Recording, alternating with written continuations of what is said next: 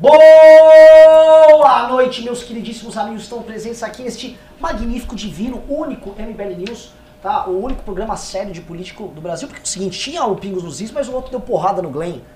Aí eu vou falar o quê, meu irmão? Eu nunca dei porrada em ninguém aqui. Então, Pingos nos Is é um programa menor, acessório, até importante para ter um debate diversificado aqui no Brasil, mas claramente o único programa sério de política no Brasil. Começou e você que está nos assistindo sabe disso, tá? Só começando aqui, um cara falou que a parte do Kim no livro ficou melhor que a minha, você vai tomar no meio do seu cu, tá? Você não sabe ler. É... E antes de começar, como todo mundo tá pedindo aqui, só lembrando, tá? Isso não é propaganda de nada, só tô falando. Arthur Duval, seu sobrenome é coragem. Ah. Seguinte, pessoal. Se prepare, será a nova Isapena. É, se preparem, galera. Inclusive, eu preciso que vocês me deem os acordes pra tirar Arthur Duval, seu sobrenome é Coragem, e Arthur Duval paulistano de verdade também. Tá? É o seguinte, é, não sei porque eu tô falando isso, tá? Não tem nada a ver, só que eu queria, ele é corajoso mesmo, tomar uma porrada, tá? Eu gosto de cantar músicas pro meu amigo. É, enfim, Lulinha, galera, Lulinha foi condenado lá pelo TRF4, tomou uma pauladinha ali, o que era relativamente esperado, não pelo TRF, pelo relator, o Gebran, né? Gebran deu 17 anos, aumentou a, a, pena dele comparado com o que rolou ali no triplex, né? E muita gente ficou, pô, mas isso é bom ou ruim? Eu não tô entendendo. E a gente vai debater isso aqui, se é bom ou ruim. Porque dependendo do prazo, quando o TRF, vamos dizer, concretizar essa condenação em segunda instância, pode ser que seja uma merda. Né? Então, como no Brasil, né, tudo é incerto, inclusive o passado, a gente vai ter que discutir isso, porque realmente é tipo um jogo de videogame que você volta no tempo e não sei o que e tal. É uma parada louca. Chrono tá? Trigger. É, exatamente. Então, eu vou passar primeiro aqui pelo nosso Ricardão. Ricardão, eu quero jogar a primeira coisa para você. Essa vitória pode ser uma vitória de pirro, sim ou não. E dois, e é importante nós entrarmos nesse, nesse tema. Como você vê pro, pro discurso lulista que está agora saindo das ruas, falando que vai mudar o Brasil e que ele foi condenado justamente, ter esse revés na justiça mais uma vez. As provas são bem claras, bem contundentes na questão do sítio, mais inclusive do que no caso do, do, do apartamento. Isso atrapalha a narrativa dele? Não atrapalha? Continua a mesma bosta? Como o game vai rolar? Senhor Ricardo Almeida. Bom, vamos lá. Vamos pela segunda pergunta, começar do final. Eu acho que para o discurso lulista isso é absolutamente relevante. Irrelevante. Poderia ser uma, uma condenação nova de 17 anos, de 20 anos, de 25, de 30, de 40, de 100 é irrelevante porque o discurso lulista parte do pressuposto que Lula está sendo perseguido de forma injusta por uma justiça mancomunada com poderes do mal, digamos assim. E para um discurso que parte dessa premissa, é, não importa quantas condenações se acumulem, todas as condenações serão sempre interpretadas a partir do mesmo prisma, do mesmíssimo prisma. Né? Porque, por exemplo, né, partindo desse pressuposto, por que, que esta condenação ela seria mais grave do que as demais? Porque essa condenação seria justa e as demais injustas? Porque agora o Lula estaria numa situação mais complicada e antes ele não estava? Não, não, não existe esse contraste. É, digamos, é, é, é, é como, sei lá, como é, alguém que se considere perseguido e que tenha sido condenado por cinco vezes a cinco crimes distintos, de repente um sexto crime se, crime se some a essas condenações. É irrelevante, não importa para o discurso lulista. E quanto à, à, efetividade da condenação, ela vai depender do cumprimento da pena. O ponto é esse agora. Se a gente parte da interpretação que está estabelecida agora, de que o cumprimento da pena se dá apenas transitado em julgado, e isso significa esgotamento das vias recursais, isso significa que o Lula vai recorrer e apenas quando se esgotarem as vias é que a pena será cumprida. Então ele vai recorrer em liberdade, correto? Vai ficar em liberdade durante todo esse período. E o que interessa de fato politicamente a ele é o tempo que ele vai ficar em liberdade. É esse tempo que ele vai ficar em liberdade. Se ele conseguir se manter em liberdade até próximo da eleição presidencial, aí, meu filho, não importa. Porque aí o que vai interessar é a eleição presidencial é se ele vai ser elegível ou não, e se ele for elegível ou não, a força relativa do PT na, no pleito presidencial. É isso que vai interessar. Então eu, eu acho que essa condenação não traz nenhum fato novo do ponto de vista político. É apenas um agravamento da situação jurídica do Lula, isso, isso, isso é um fato, Mas politicamente eu não vejo nenhuma diferença em relação ao passado imediato que a gente viu. Senhor Alan Egami, o cara que reconheceu a música, a... Não- Sabe naquele cantar em japonês, Eu né? trabalhando ali, eu vendo ela. Não, não, Ah. não vou arriscar, não. Já ouvi muitas vezes, é um belo de um jingle. é, me agrada. Bom, é, é fato que é, a questão da culpabilidade que, que o Ricardo está tocando aí é, já é um- uma questão meio que superada no debate político. É, eu acredito que realmente assim, quem crê que Lula é culpado já tinha essa convicção formada. E quem acha que ele é, está sendo injustiçado apesar do eventual desmando que tenha praticado, que é sempre assim, a técnica do PT é minimizar o ato. Olha, ele praticou ali um ato, mas quem não erra e tudo mais, tornando aquilo, normalizando aquela situação. Então, essa tática eles já adotaram há algum tempo. De fato, tem sim uma repercussão, não é importante, mas na, na queda da tese de que não há provas. Acho que esse processo ele tinha esse viés. Ele tinha é, essa viés para confirmação, não de confirmação, mas olha, existiu a acusação do triplex, não era uma prova contundente, olha, era tudo especulativo. O sítio tem provas materiais que geraram uma convicção maior. Olha, uma vez confirmado, é, realmente ali não tem como ter mais dúvida de que alguma coisa estava errada ali dentro. Agora, a proporção disso, se vai gerar prisão, se não vai gerar, logicamente já ficou minimizada pelo fato de não gerar efeito, não ter repercussão. O que significa o julgamento do TRF, é, TRF4? Nada, por culpa do STF. O STF simplesmente falou, ó, vocês julgam aí. Depende, mas vamos esperar chegar aqui, porque aqui a gente resolve do nosso jeito. Esse é, é o principal efeito que a gente temia, que a gente brigava para realmente que não acontecesse. Porque é justamente é o sentimento de que a coisa não é definitiva. Embora o julgamento, isso do ponto de vista técnico, se encerrou nesse momento, do ponto de vista da prática do crime. O STF não tem mais que olhar, o juiz natural, o juiz que tem o, o- a competência para falar se cometeu crime ou não, do, da- do ato em si, é o TRF. O STF não tem mais, não tem esse direito de entrar nessa, nessa questão.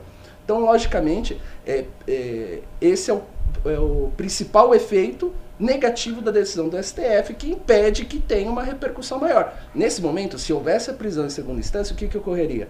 Ele poderia ter, ele, adquiriu o direito para sair da prisão, ou a progressão de regime, e nesse momento Uhum. ele é obrigado a retornar à prisão. Imagina a- a- a- politicamente o que seria esse contexto, esse cenário. Exato. Isso teria Seria uma consequência. desastroso. Logicamente, o que a mensagem que o STF deixa é assim: olha, só vale quando o, o Toffoli diz, só vale quando o Lewandowski diz, e assim vai. né? Esse É, você, fa- você, você falou uma coisa muito interessante, Alan, quando você disse o seguinte, que os lados envolvidos na disputa já estão pré-definidos. Ou seja, as pessoas que acham Lula culpado, não gostam do Lula e o enxergam como um vilão, quase às vezes até um vilão cinematográfico, com contornos até um pouco excessivos, essas pessoas já estão convictas da sua opinião e essa condenação não está alterando nada, não está trazendo mais pessoas, não, elas já estão ali convictas.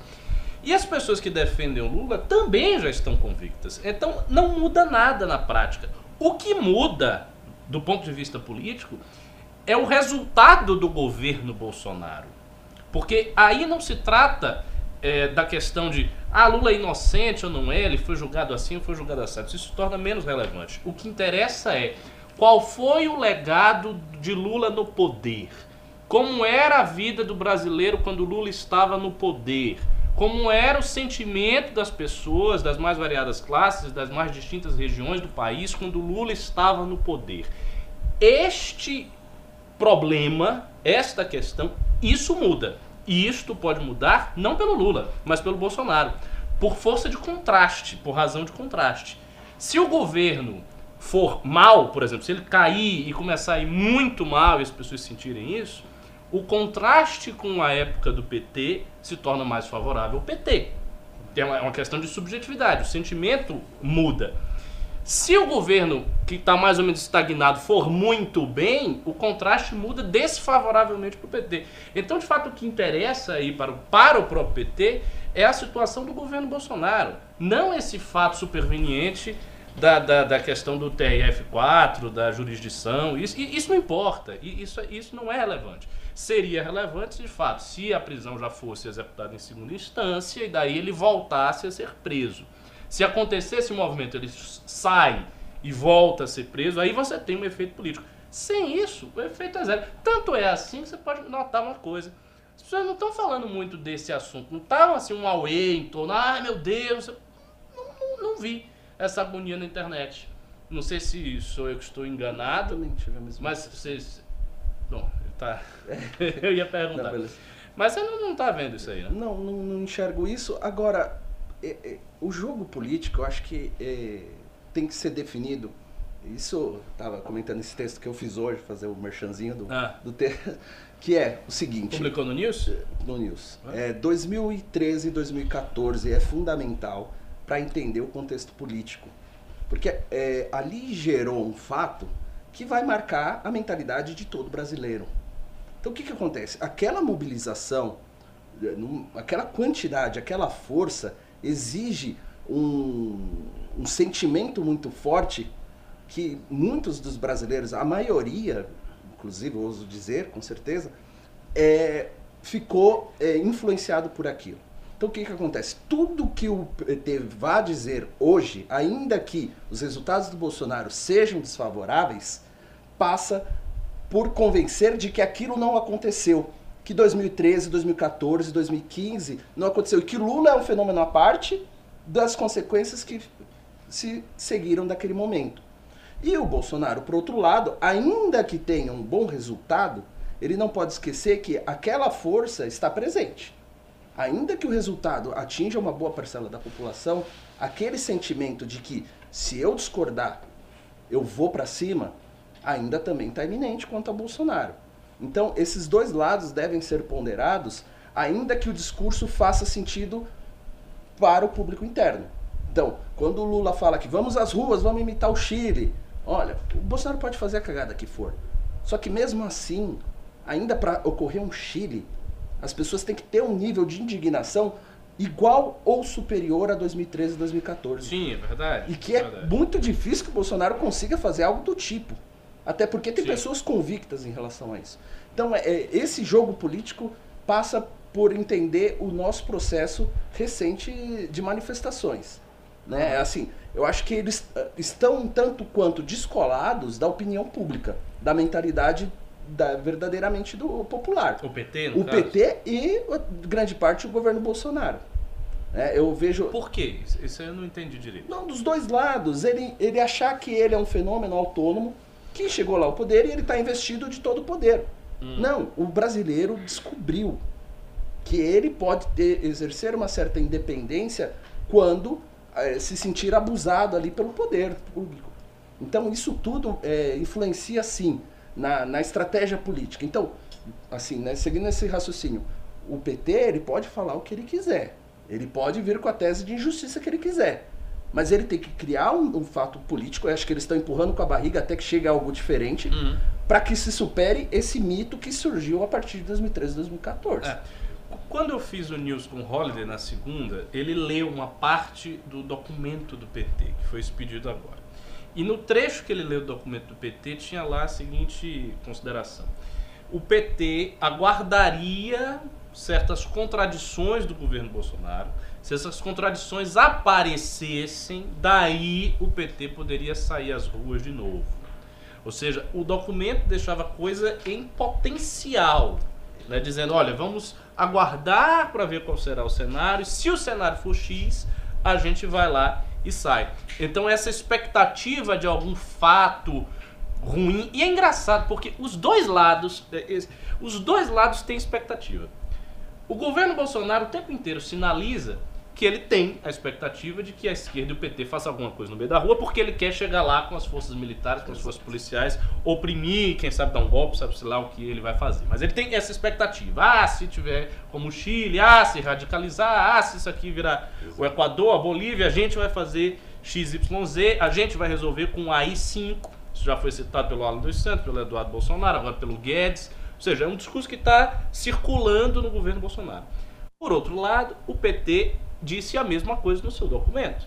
Se o governo Bolsonaro entrar em certas contradições, então a gente vai fazer isso. Ou seja, é uma espécie de disputa tática, quase fazendo uma comparação com as devidas proporções, uma espécie de guerra fria entre PT e Bolsonaro. Aliás, isso dá um bom título de vídeo, a guerra fria entre o PT e Bolsonaro. É, eu, eu reparo nesse ponto, né? Porque, de fato, o Lula solto, ele vai aproveitar esse período, obviamente, para perpetuar a soltura dele, mas, se não possível, para bagunçar o coreto cada vez mais. O PT, se a gente for pegar, até o Lula ser solto, ele estava absolutamente apático e ele não estava participando do debate público Nada. com força. Zero. O Ciro Gomes era mais líder da oposição do que o PT. Essa é a primeira coisa. Segunda coisa, é, o bolsonarismo não apenas sentiu, mas assim, o bolsonarismo é conspiratório, eles são inseguros, eles são. A gente tem que entender o bolsonarismo como caras que foram colocados numa posição que, por condições normais de temperatura e pressão, eles jamais estariam. Um cara com o QI do Carluxo não tá na posição que ele tá. O Bolsonaro, que é um deputado de baixo clero, não tá na posição. Então, um cara que tá nessa posição, ele tem medo. Ele tem muito medo. E eles realmente estão aparentando estar, um, com medo do que está acontecendo no Chile, e dois, vendo uma baita oportunidade que tá rolando. É legal esse negócio do AI-5, a gente falou no news de ontem aqui, mas vale a gente jogar, eu vou devolver a bola para vocês. Porque já houve muito discurso da intervenção popular, militar, e esse discurso é muito legal porque é uma intervenção. Tecnicamente você vai fazer. Vai, alguém convoca o exército, o Olavo falava que era o povo que convocava, é tudo muito subjetivo, não é muito claro. E era um discurso comum. Quando vem do AI-5, ele inova num detalhe, porque o AI-5 é um ato institucional que ele é emitido pelo presidente da República. Exato. Então quando eles falam assim, ah, o povo quer um AI-5, as pessoas vão pedir um AI-5, as pessoas vão pedir que o presidente da República assine um ato dando a ele próprios superpoderes, fechando é, Congresso, destituindo governadores que são oposição, oposição a ele. E a gente começou a fazer um exercício de imaginação. Hoje, tá, à tarde eu e o Pedro, o que, que seria essa tentativa de AI-5? E seria uma coisa muito complexa. Pra mim, assim, é impossível. É impossível ter uma coisa dessa. Vamos supor que, por exemplo, é, não o Congresso, mas assim, o Supremo apronta mais umas duas, três, pinta uma insatisfação popular, o clima aumenta. E eles vão, ó, vou ter que fechar essa bandidagem, não tá dando pra governar aí. Inicialmente poderia até ter uma reação. Agora imagina assim, imprensa, instituições, todos os governadores, prefeitos de boa parte das capitais, todo mundo se posicionando contra. Muito provavelmente aí aconteceria o seguinte, governadores do Nordeste, o próprio João Dória em São Paulo, e não iriam reconhecer o governo, iam falar que houve um golpe. E o que o Bolsonaro ia fazer? Então, Não, o que ele teria que fazer, que aliás foi feito durante as ditaduras e é para ser feito, se você quer fazer uma ditadura, Destituir. é destituir. Tudo bem, ele teria a Tira. capacidade de ir lá. Você não é mais governador, Flávio Dino, fora do Maranhão. Depende, depende, depende. Você tenta imaginar Na- a dimensão disso. Eu sei, veja. Va- Vamos ver como o Getúlio fez, porque Getúlio fez exatamente isso. O Getúlio destituiu e colocou interventores. E como é que ele baseava a lógica? Ele não vai botar um interventor, uma pessoa aleatória. Ah, o Alegame agora vai ser o interventor de São Lógico. Paulo. Não é assim. Ele vai pegar alguma pessoa que tenha força política lá, que possa ser aliado dele e colocar esse cara no poder. Então, por exemplo, o João Dória. Tá, o João Dória é governador de São Paulo. Quem é que ele poderia colocar aqui em São Paulo? Do lado. Tô, tô, tô pensando É, aqui. Pior que é filho. É, Não tem, o isso, Eduardo. Isso, o Eduardo. Então, assim, seria isso. Pegar alguém que tivesse força, alguma representatividade e colocar. A região mais difícil seria o Nordeste. Porque nas outras regiões ele teve muito voto. Então, tecnicamente, o governador da região né, tem força, porque foi votado, mas ele também tem força, porque ele também foi votado. No Nordeste, o governador tem força, só que ele não, Não tem, tem tanta força. força. Porque não...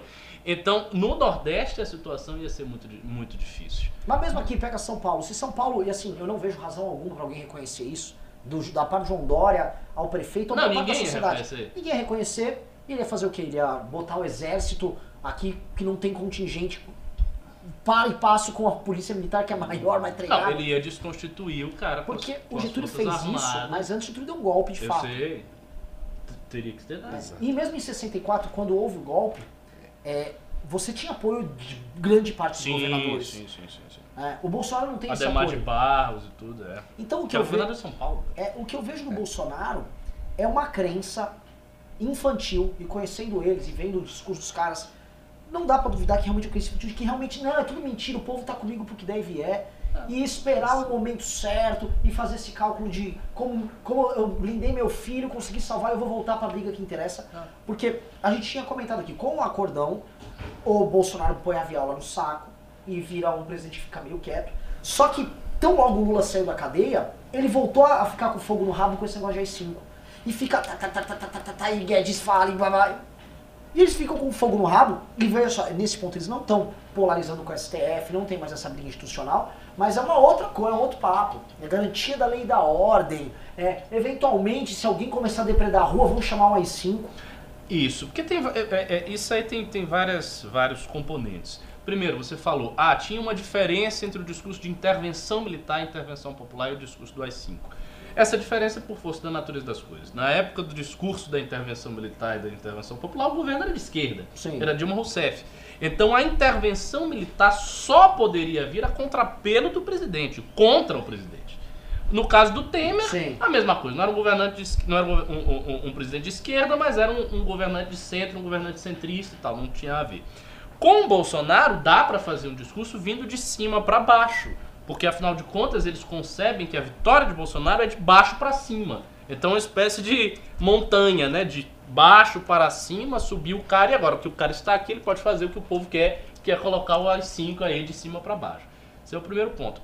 É, segunda coisa, com a esquerda no tabuleiro, ele não precisa, e isso é maravilhoso para ele, polarizar com as instituições. Exato. Porque ele estava preso. Ele, como é que ele vai polarizar com as instituições se as instituições estão garantindo a liberdade do filho dele? Não dá para polarizar com as instituições livremente. Mas com a esquerda dá. Com o Lula dá, com o PT dá. Então aí se torna uma maneira dele voltar à polarização sem se prejudicar o acordo que ele fez para salvaguardar o filho dele. Terceira coisa, existe um cenário real na América Latina que torna esta polarização verossímil. Se não estivesse acontecendo nada, né, a América Latina inteira estivesse parada, não haveria também muito espaço para esse discurso. Vamos fazer manifestações. Eles poderiam até fazer, mas seria muito mais frágil. Com a América Latina em turbulência, cria-se aquela expectativa. Olha, as coisas que estão acontecendo no Equador, no Chile na Bolívia podem vir para o Brasil. Isso pode ser uma questão de tempo. Basta acontecer aqui um, um determinado fato e vai explodir. E aí daí eles se antecipam com esse papo de AI-5, autoritarismo, para naturalizar o discurso, para que as pessoas comecem a não se espantar mais. Tem muito disso, né?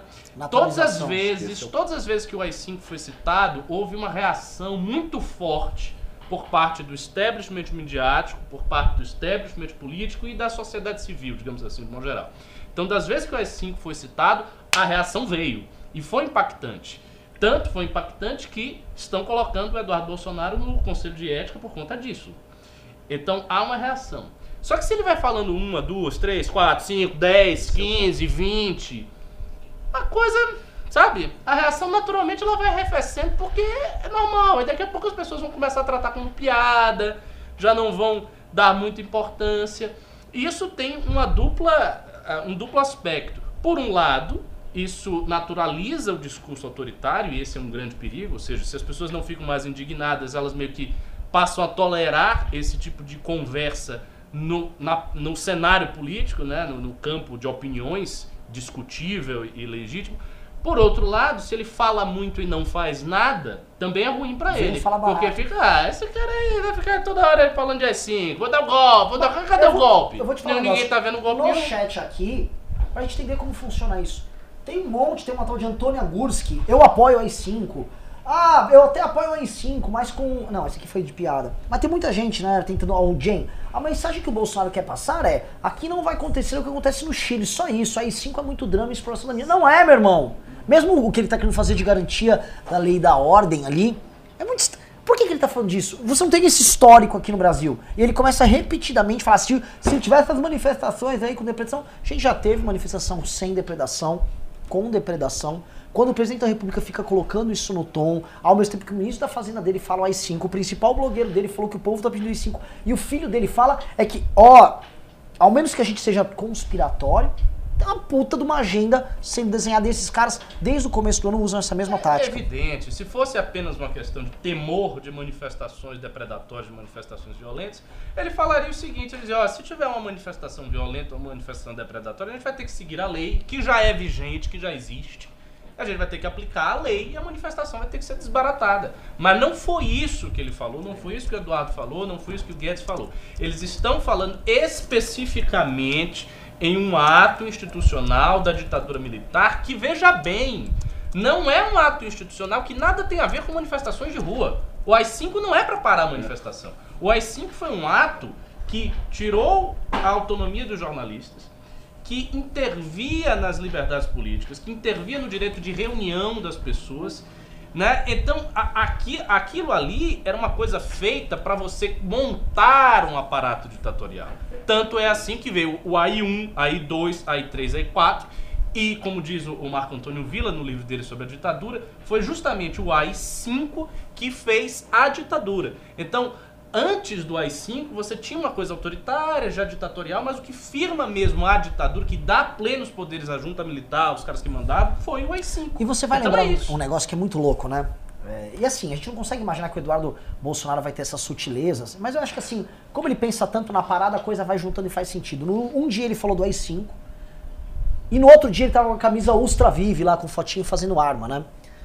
Um deputado filho do presidente com a camisa do Ustra, que era, assim, reconhecidamente um torturador. Eles usam como fonte a declaração do livro do próprio Ustra falando que ele não era um torturador. Muito bom, cara. Tenta buscar outras fontes. Mas o que, que é o lance? E ele não diz exatamente que não era torturador. Ah, é? Eu não li esse livro aí. Se isenta da responsabilidade. Ele diz que havia uma circunstância maior Sim. de guerra. etc. Não, não diz, ah, não fiz nada. Tava lá no Doicode e eu ficava jogando paciência.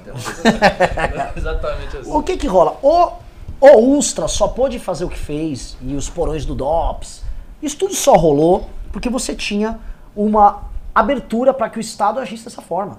O AI-5 garantia isso, ele, ele cancelava direitos e garantias fundamentais. Você poderia usar e fruir do corpo do investigado ali naquela operação daquela maneira. Exatamente. Você, aquela porra virou uma zona. É, é- é interessante que se faça essa menção, um esclarecimento, porque muita gente está indo num tom de brincadeira, às vezes vai por, por ignorância. Então é importante é, trazer os fatos à luz assim da razão.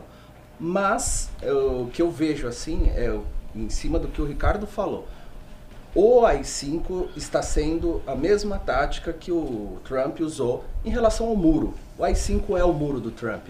Qual que era a ideia ali por trás da coisa? Isso está no livro do Scott Adams ali, a exaustão ali mostrando o Big Win. É o seguinte, não importa o- se o muro vai existir ou se ele não vai existir, importa que as pessoas pensem como ele vai existir, que elas discutam a viabilidade de existir, como é que vai passar por aqui, que não vai passar por ali, porque você sim gera uma influência, a normalização, que é a, a tendência, não só a normalização, mas trazer elementos que esse governo não possui. Porque quando você pensa em AI-5, você tem que. Peraí, mas era um governo que ali, a partir daquele momento, estava na direção do exército.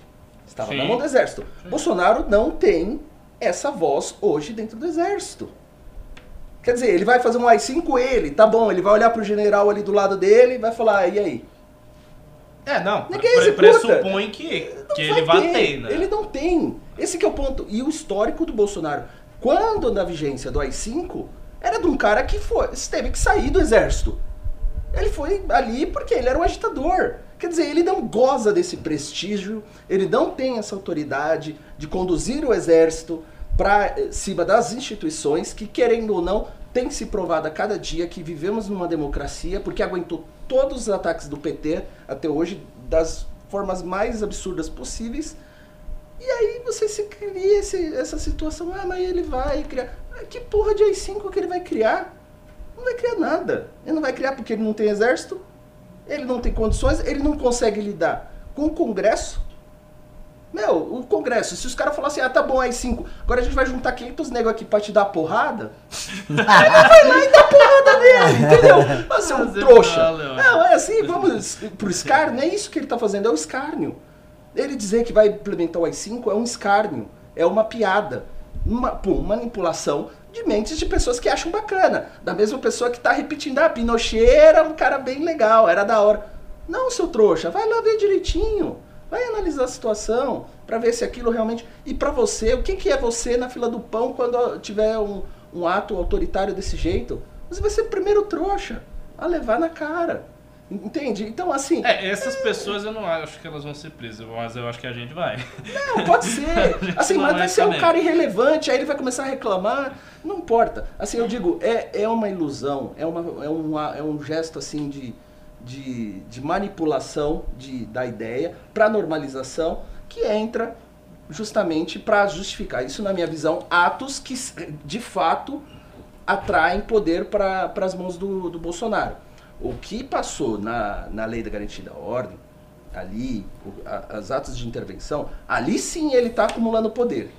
Aí sim ele está colocando mecanismos, por exemplo, de suprimir ações que a gente também reprova da esquerda, mas de uma forma muito mais direta. Então você vai controlar os, uh, esses grupos so da sociedade civil ou é, grupos uh, de reforma agrária, etc. Vai, MST. Então você vai lá, tem como combater aquilo diretamente. Aí sim. Então você desvia o foco. Alguém reclamou um monte quanto a isso? Não. Então ali ele começa a suprimir a oposição dele de verdade. Ali é onde ele pode se impor. Então você puxa para um lado para apresentar um, uma situação menor. Né? Essa normalização, você vai lembrar melhor do que eu, a Ana Arendt já falava, é o primeiro passo do, do, do governo totalitário, é isso. Você vai criando notícias, você vai criando é, informações que você não tem mais referência de bom e ruim, mal e bem, bom, né? Então aí você gera o, a perda da referência. Essa perda da referência, sim. Ele, é, por mais tosco que sejam os filhos do Bolsonaro, há pessoas que pensam entendem esse mecanismo. Eles eu, vão usar isso. Eu vou comentar um negócio com vocês aqui, né? É só para quem tem acesso aqui no News. Impressionante, hein? Como caiu o público. Tá batendo mil, mil e cem. Tá tô aqui com 630. É, cadê? Cadê, nosso, cadê o grito da galera? E caiu a audiência nas outras redes também? Ou... Não, né? O blog voltou aí recentemente. É. Tem um pessoal no Facebook agora. É? É, quer não? Não sei, chama, vem pra cá pro YouTube, mas é o seguinte, cadê o público que tava aqui? Vamos gerar Foi eu viajar que foi embora. Coisa absurda. Vamos voltar aqui. É, depois, esse assunto já é, é, bem interessante. Eu vou, eu vou te falar um negócio, pra, vou falar, te falar, falar um negócio pra vocês. Bem... Eu tô aqui com informações insider da turma que já trabalhou com o Bolsonaro, tá? E cada vez mais eu, eu fico chocado quando eles demonstram assim, cara, a gente colocou o país na mão de uns abestalhados, eles são os abestalhados. Ah, é autoritário, mas não é aquela coisa assim, não é um. Puta que pariu. Um, é, eu sempre disse, não é o cara, ah, um maquiavélico, é, um severino. Não é o gênio um do mal. É um sádico terrível. Meu, é um cara que as pessoas transformaram em meme. Um cara que gostava da ditadura. Ah, o Usta tinha que matar aquele vagabundo ali. Era o tiozão do Raider, militarista, encostado ali na, no, no legislativo. E a galera botou ele lá, ele ganhou na loteria. Entendeu? O Bolsonaro, ele adoraria se perpetuar no poder, não precisar passar nada no Congresso, adoraria. O sonho dele é o seguinte, é ficar com gente abrindo e fechando porta para ele lá no Congresso, é, fazendo massagenzinha, chamando de presidente, ele chorar ouvindo o hino. Ele quer essas paradas. O Bolsonaro, ele é um tem até uma doçura, né, um dulçor, eu diria, nessa, nessa coisa meio bobocona dele. Mas ele ele não é maquiavélico. E eu acho que os, esse ano, se a gente pode colocar os fi... Cara, os fi... é pior ainda, cara. Não, eu, eu não digo eles têm uma capacidade, mas a mente deles é aquela. O que a gente é, fala é a mente diabólica. É aquela que, que eu acho que tem más intenções. Não, não, que tem, tem. É, tem. O que tem, eu fiquei sabendo é, é, assim, é tudo bizarro. É tudo bizarro. Assim, os caras realmente querem fechar o Congresso.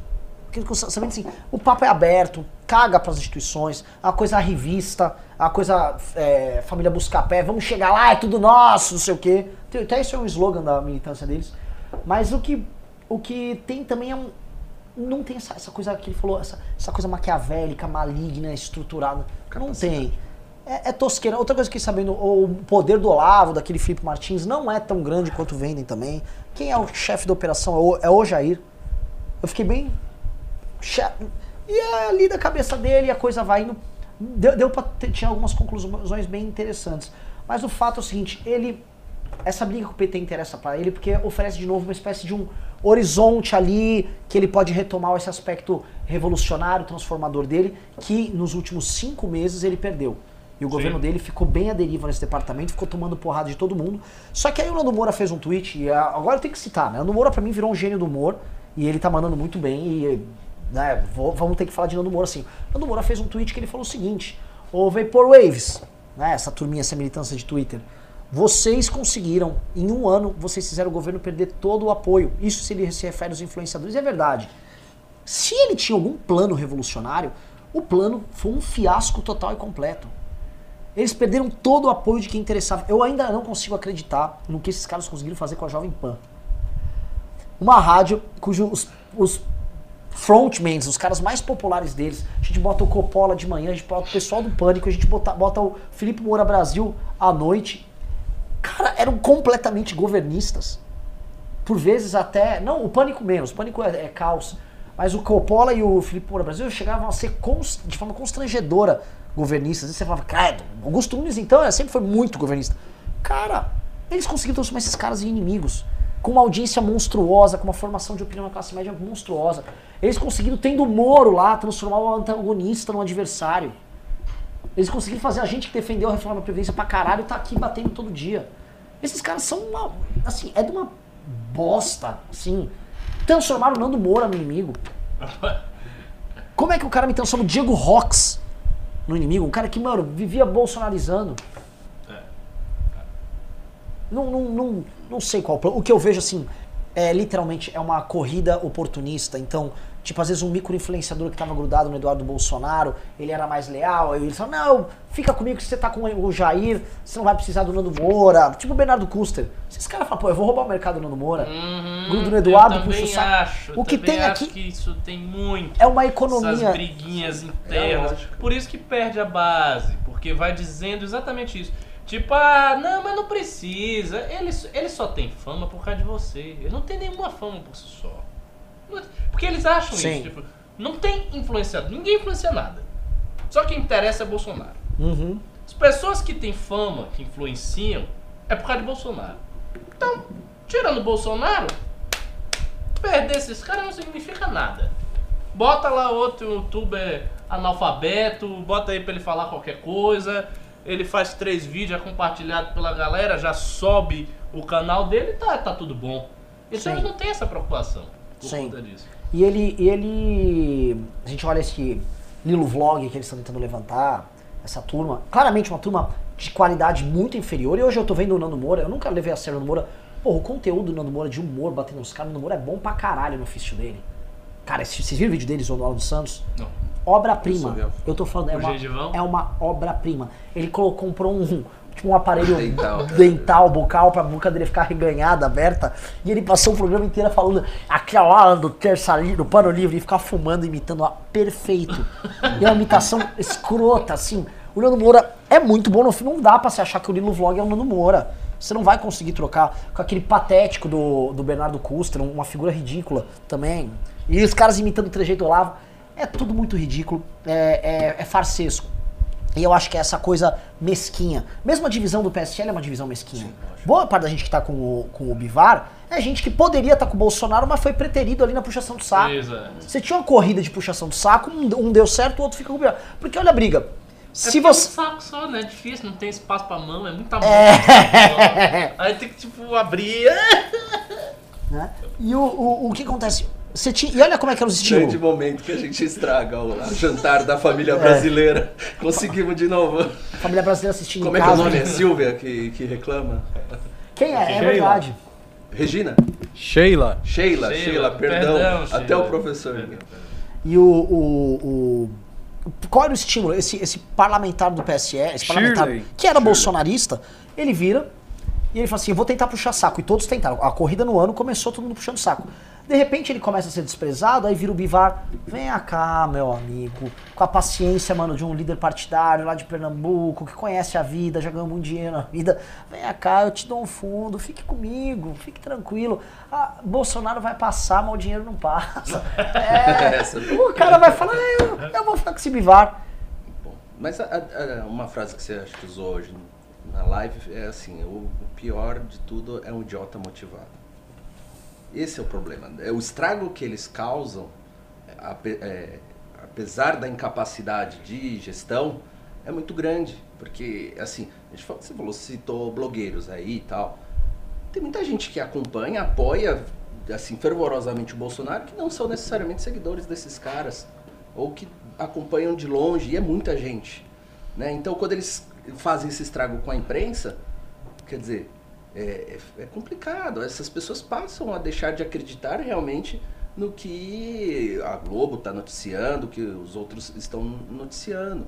É, a- isso é um, um- eu acho um fator extremamente danoso e que os caras estão ali e eles têm a oportunidade de fazer e vão fazer até o final por convicção, porque são aloprados, são aloprados, mas por convicção eles vão levar e vão chegar um momento que que a imprensa ali pode realmente ter Você acha, e, entrando nessa linha que você falou, você acha que, por exemplo, um- uma Carol Detone, ela vai lá, senta, conversa meia hora com o Bolsonaro, ela sabe o que, ela tá lidando ali na frente. Ah. Ela sabe quem é o Bolsonaro. Ela não é boa. Ela não é otária.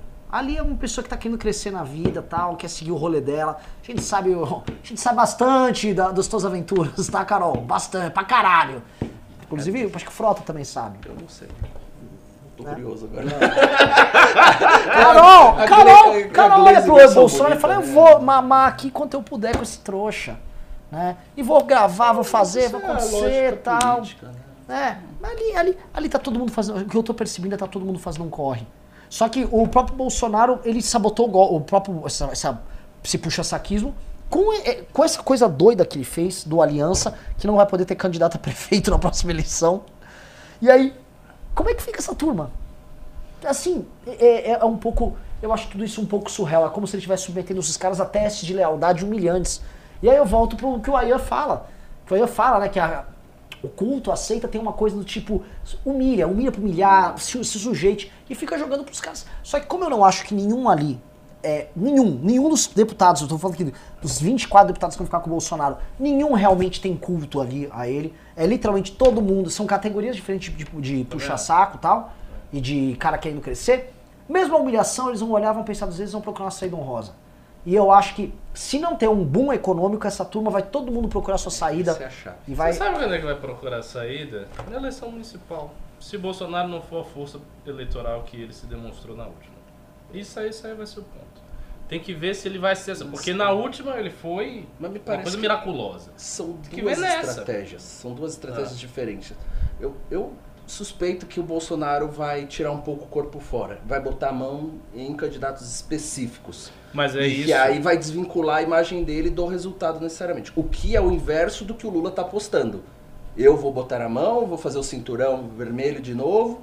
E, e que pode. Eu acho que as duas estratégias podem dar errado, inclusive. Não, mas o ponto é o seguinte: ainda que Bolsonaro apenas coloque a mão em candidatos específicos, o que vai ter que ser avaliado é o seguinte: como os candidatos específicos sobre os quais ele botou a mão foram nas eleições, isso que vai importar. Né? O- Porque o que interessa saber é qual é o peso da mão do Bolsonaro na cabeça do cara. É. Porque na última eleição foi uma coisa do, do outro mundo. Ele botou e o cara era um chapeiro, o cara era ninguém, o cara tava va- varrendo a rua, ele pegou, é você aí que tá varrendo a rua. E o cara, ah, ah", e foi e virou deputado federal.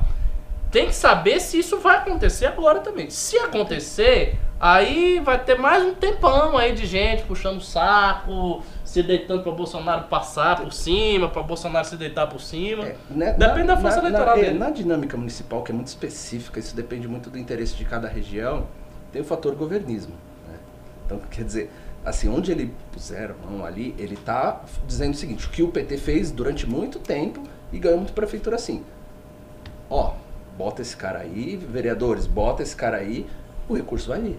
Sim, sim. E isso é complicado, porque se você tem uma mobilização de Câmara, que a gente sabe como é que funciona aí por aí, em torno de uma figura para ser eleita, é, é bem possível que gere resultado específico onde o Bolsonaro quer Então, se gerar, ele vai continuar tendo essa força toda Não sei, perante é. todos os oportunistas, vai. Eu a- acho. Até porque, assim, uma coisa é a capital, aqui, onde você vê que São Paulo crescendo esse, essa rejeição, é, a pessoa dele, e nos outros lugares onde tem os municípios que o personalismo ainda vigora, Sim, que é sim. muito mais forte, e o cara que fala que está com, com o governo, não necessariamente Sim. com o Bolsonaro. Então é difícil depurar o resultado, saber o que, Uhum, que é a influência uhum. do personalismo. Mas que Eu entendi existe o que é uma. a influência da, da, da- estrutura federal do governo. Exatamente. E assim, é, tem a questão, por exemplo, São Paulo você tem o Dória.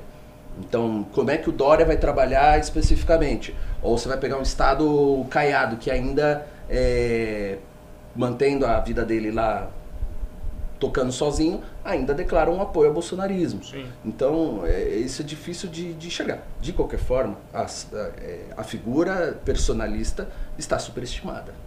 O que era da eleição, as condições que, que resultaram naquilo já foram. A gente vive um outro momento.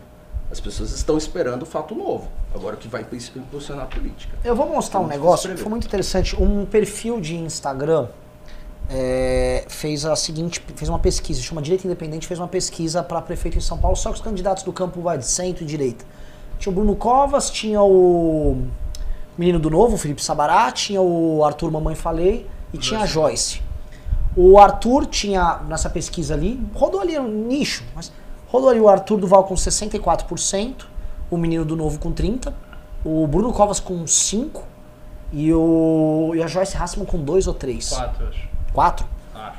Assusta pra mim demais né? quem se vincula totalmente ao personalismo do Bolsonaro, como o Bolsonaro começou a perder esse- isso aí que você falou, ao você perder o público do Bolsonaro, não te resta nada.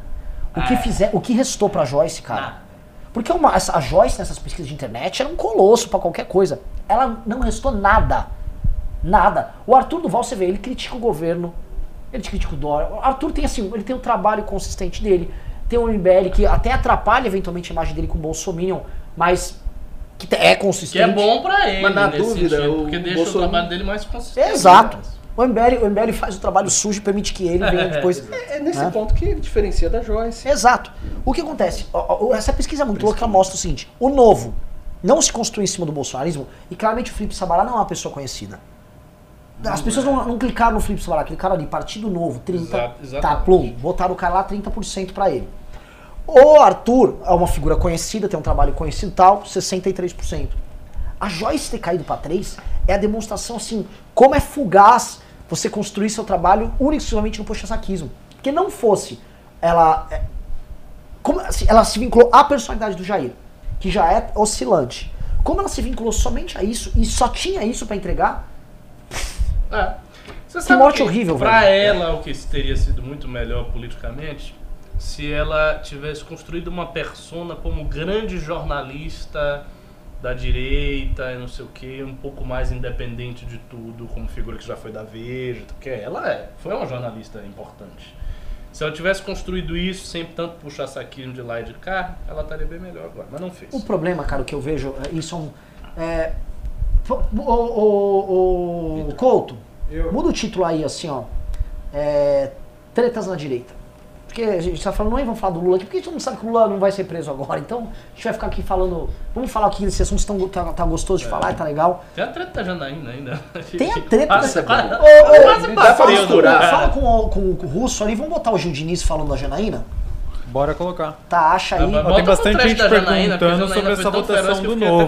assisti. O que, que é? Eu Tem bastante eu gente fico- perguntando. Muito feroz. Eu, eu vi. Eu Sobre a fico cada votação vez do mais novo. fã. Eu posso até discordar Agora do que ela do tá falando, mas o jeito que Ah, ela. eu vou comentar um negócio. Tá uma polêmica aí. Tá, saiu no. Saiu no sa- do- do- dois dos principais sites de notícias do Brasil acabaram de veicular. Um foi o MBL News o outro foi o antagonista. O menor antagonista. é, um outro, um site importante também, tem relevância e tal. Antagonista. Copiaram da gente. É, que o, o Flávio Bolsonaro e o PT votaram aqui para derrubar o veto do Bolsonaro sobre aquela matéria relativa ao percentual é, da grana orçamentária que vai para o fundo É eleitoral e tá dando treta, né? Pá, pá, pá, pá, estavam batendo o Flávio e eis que descobre que, assim como o Flávio Bolsonaro, o novo também votou. Não, mas eu, eu não entendi. Votaram no É o seguinte, quê? o Jair derrubou um, o Jair vetou O quê? um artigo relativo a essa ao orçamento que estava na parte da lei ele- or- eleitoral, ou seja, tem a lei orçamentária, Lembra do eleitoral? fundão? tem a lei do fundão, ela, tá, ela faz parte da lei orçamentária do Brasil pro ano que vem. Então você tem a lei orçamentária do ano que vem. E aí o, o Bolsonaro ia vetar um determinado artigo relativo a isso. O Bolsonaro vetou e aí o Flávio Bolsonaro e o PT votaram para, derrubar, o veto. E o novo E o novo também, para votou. derrubar Por exemplo, o. Kim eh, votou para manter a orientação do Bolsonaro, que é o veto. E ficou o Kim Procópio. Como assim? O novo também? O que acontece? O, a, a derrubada do veto, né, quer dizer, a derrubada do veto mantém o que estava disposto, que é você ter um percentual que fica variável.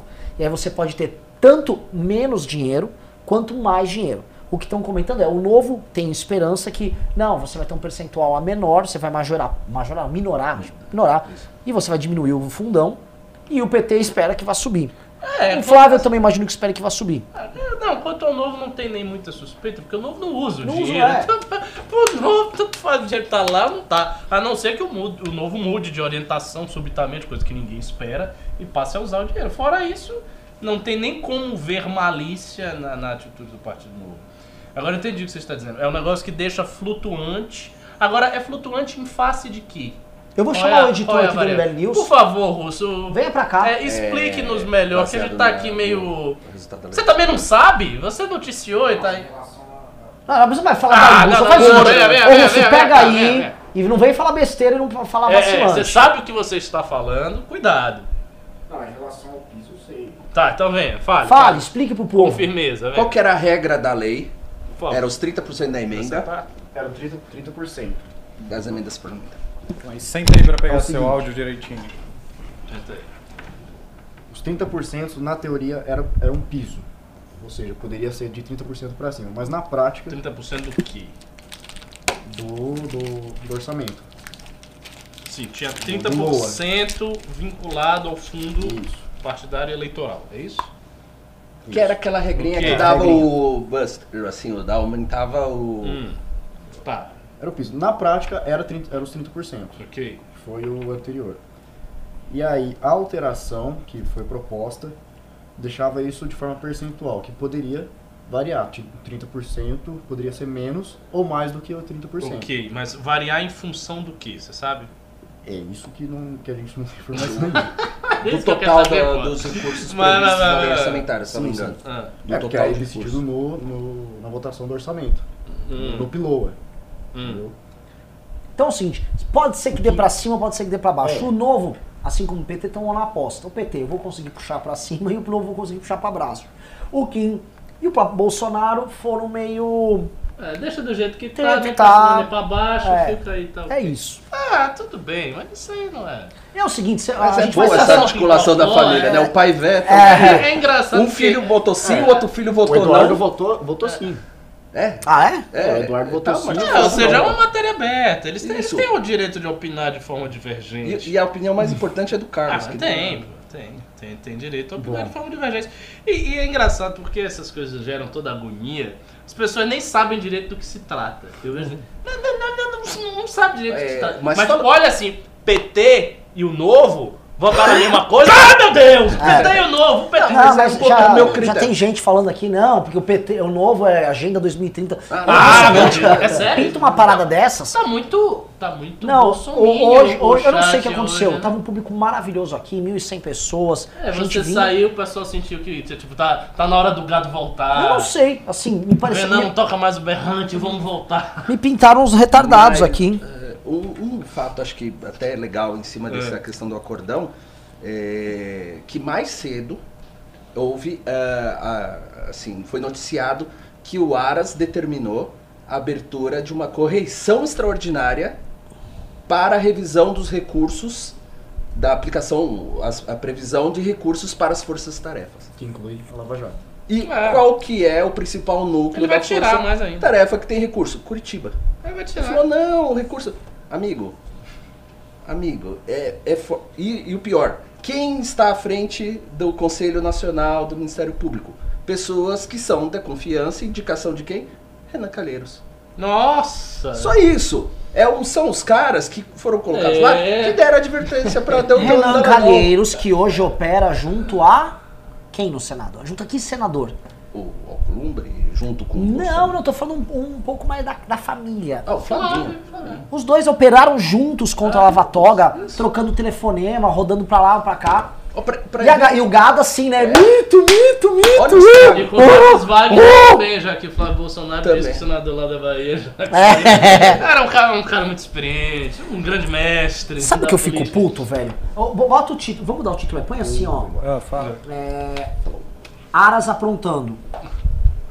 E, e um detalhe, pra ficar mais estarrecido, a influência do Renan é tão grande que os, os antigos conselheiros que Qual é o votaram título? contra Aras aprontando. que votaram contra a, a apuração de eventual infração do Deltan foram rejeitados depois pelo Senado por influência do Renan.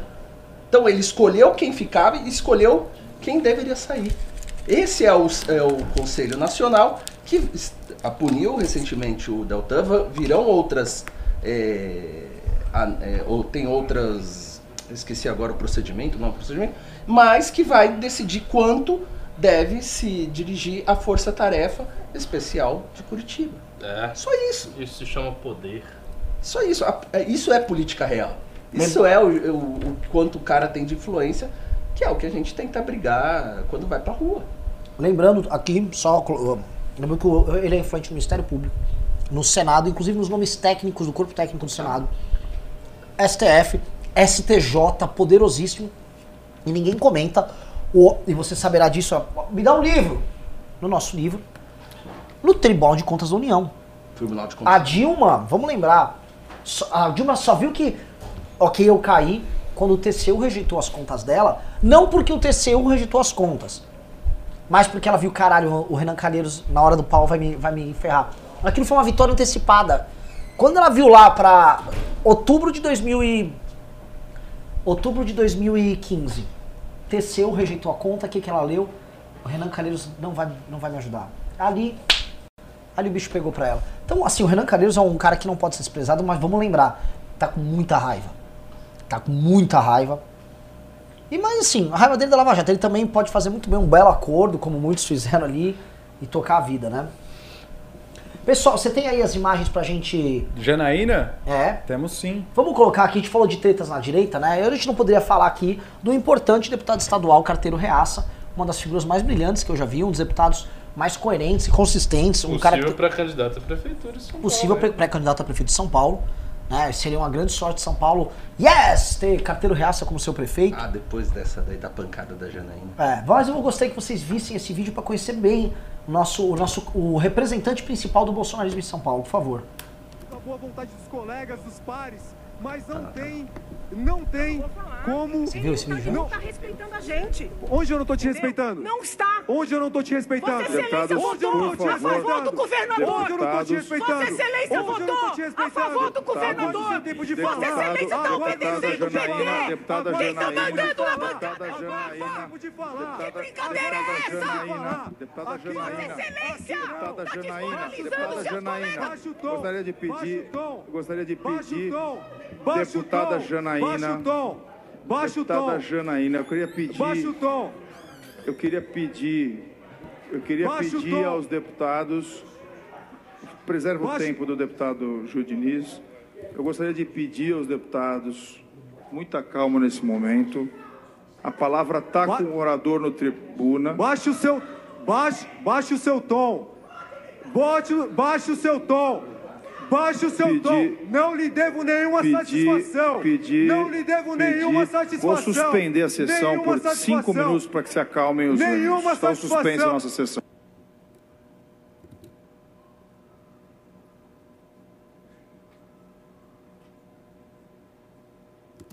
Voltou. Carteiro rachada, é, carteiro reaça. É, desculpa, tô confundido com o Flávio. carteiro não, reaça, puto, puto, mandando ali, ó, baixa, tom, baixa o tom, baixa a bola ali pra Janaína Pascoal, né? Tem assim, a gente tava comentando quando tava rolando o vídeo, a treta dos bastidores ali, porque, como todo mundo sabe, o nosso querido PSL é um partido muito sólido, muito consistente, só patriota, né? Só o puro creme do patriotismo. Ali já tá meio que rachado, uma parte já virou já capacho do Dória. E aí quando descapacha um pouquinho, pra defender, obviamente. E aí eu não tô entrando no mérito se é bom ou não ter o aumento ali e tal. é, deu uma descapachada e quis dar um grito de liberdade. a- indo contra ali os deputados que não estavam capachos do Dória. Isso inclui a Janaína. Ela, ali ela estava estando numa briga que já vem de antes. Tanto que os dois, se você for pegar aqui, eu vou até comentar com vocês. Você assiste o vídeo inteiro, antes ele já manda em diretinha pra ela e pra outros deputados. Ela fala assim: ó, eu- a gente não vai tomar bronca de deputado nem que teve 20 mil votos, nem que teve 2 milhões de votos. Ele já tava antes da briga já falando pra ela. Aí ela vai e reage. Então assim, galera, vocês, assim, você é um bolsonarista, tá me vendo aqui na câmera, você elegeu esse cara. Esse cara é patriota. Esse cara é o chefe de gabinete do Eduardo Bolsonaro. Você fala, não, nunca que esse cara vai tratar de- dessa forma tão indigna a Janaína Pascoal, né? Ué, você achava o quê? Eu- eu- Tem nego. Assim, pro bolsonarismo, o Frota nem existiu, né? Frota não, não aconteceu. Frota é um fato assim, ah, mas vocês elegeram Frota, seu bando de vagabundo. Com toda vontade. Fizeram Toda campanha a- pra caralho. Bolsonaro falou, eu gosto desse cara aí. Professor Olavo dizendo que ele era um grande homem, que ninguém fosse falar mal dele, que ele havia mudado, ele é Sarah Winter. né? Eu lembro de tudo isso. né? E aí onde fica? Cadê? Assim, eu quero saber, você que é o patriota aí de ocasião, cadê, cadê teu, cadê teu Messias agora? Cadê o teu carteiro? Não, carteiro é foda, hein? Carteiro é muito bom. Tá aí. Que Da hora. O que, que vocês acham disso aí? Mas esse cara, porque assim, Janaína, se tava chateada, só lembrando, ontem ela foi atacada no Twitter pelo Eduardo Bolsonaro e hoje por essa figura lamentável. Por favor. Somar a Janaína, bota o Eduardo Bolsonaro, carteiro reaça num debate não aguenta 10 minutos com ela. Primeiro porque ela já é uma mulher extremamente feroz. Porque, assim, ele falou, ó, baixo o tom, mas, tipo, ela não estava acuada.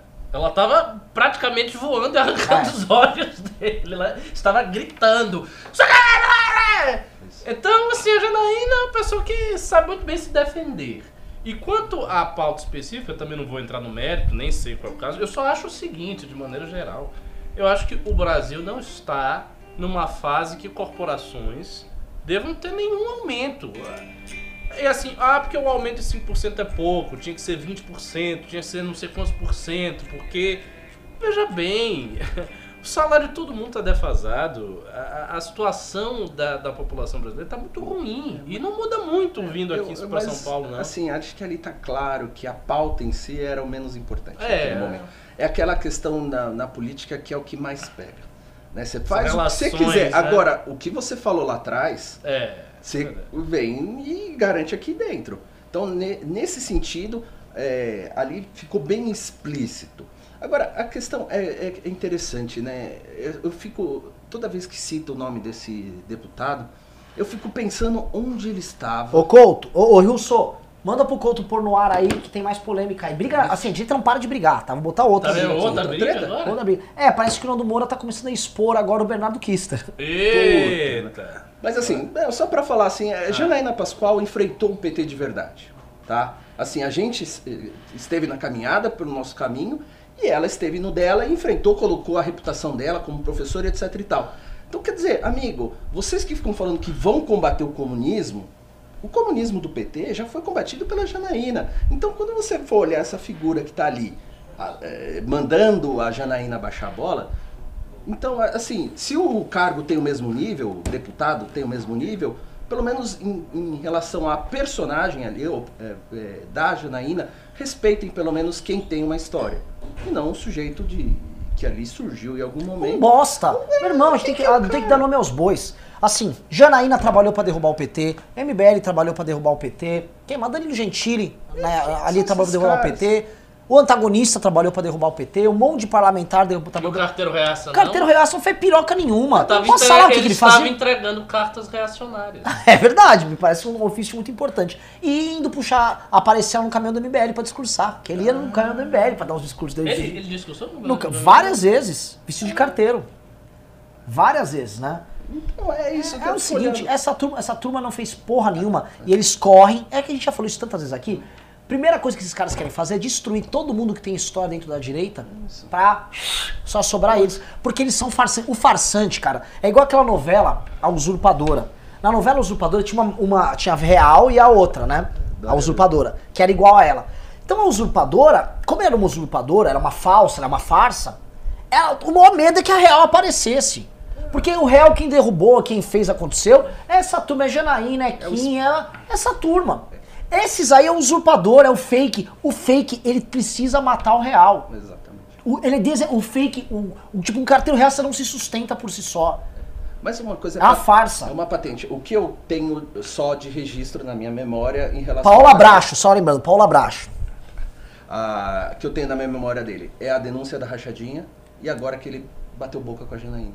É isso que ele fez no mandato dele até agora. Me fala, me, eu não dou Não, não, não, não, não, não, não, não, não, não, não, não. Ele também, ele colocou, assim, o maior número possível de pessoas no gabinete dele, Ah, mostrando que ele estava então. compromissado em gerar empregos em São Exatamente. Você Paulo. pega o mandato do Arthur, você pega o mandato da, da, da Janaína com as pautas dela, às vezes discorda, mas ela tá trabalhando. Você pega os- o pessoal do Novo ali, de certa forma, tá trabalhando. Mas, amigo, o que ali estava evidente é que o Gil Diniz faz um, um papel para a Câmara e, ao mesmo tempo, sustenta a base da Assembleia Legislativa. O trabalho dele é o quê? É trabalhar para as câmeras. Sim. É fazer e tal. Agora, no geral, cadê o combate? Hoje eu vi o do Arthur, achei demais quando eu, eu vi o meme, ele reclama. ah, Não sei se foi meme onde eu vi, ele reclamando dos motoristas que ficam com o carro ligado É. com o ar-condicionado. Puta, é demais, é isso, cara. É, é- são coisas mínimas. Pode ser bom, pode ser. Mas tá fazendo, tá vendo. Você acha que passa pela cabeça do Diniz estar preocupado com o carro, com o gasto Não, da inclusive eu pergunto por que, que o Bolsonaro botou 38 como o número do partido dele e não 22? Por que 22? Também é um calibre e também é o número de funcionários que eles costumam colocar, que é a lotação máxima dos gabinetes. Então põe logo Bolsonaro 22, aqui já é o PL, né? Dos Patinhos na Lagoa. Já tem. Partido que ele já fez Esse parte, inclusive. né? Né? Dos 10, né? Vamos lá, tem- temos o tweet aí do Nando, do Nando Moura?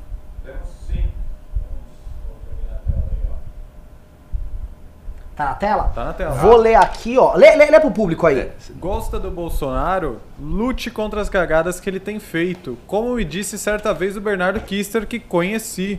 Bolsonaro é burro, cara. É muito burro. Alguém tem que dar direção naquele merda. Eu lembro bem, sem medo de perder inscrito e like agora. Ó, e o Nando Moura, quando fala, ele costuma ter o print. ele- O Nando Moura tava em grupos com essa turma toda, conversava em âmbito pessoal. Bastante coisa. Show de Bastante. efeitos. Bastante.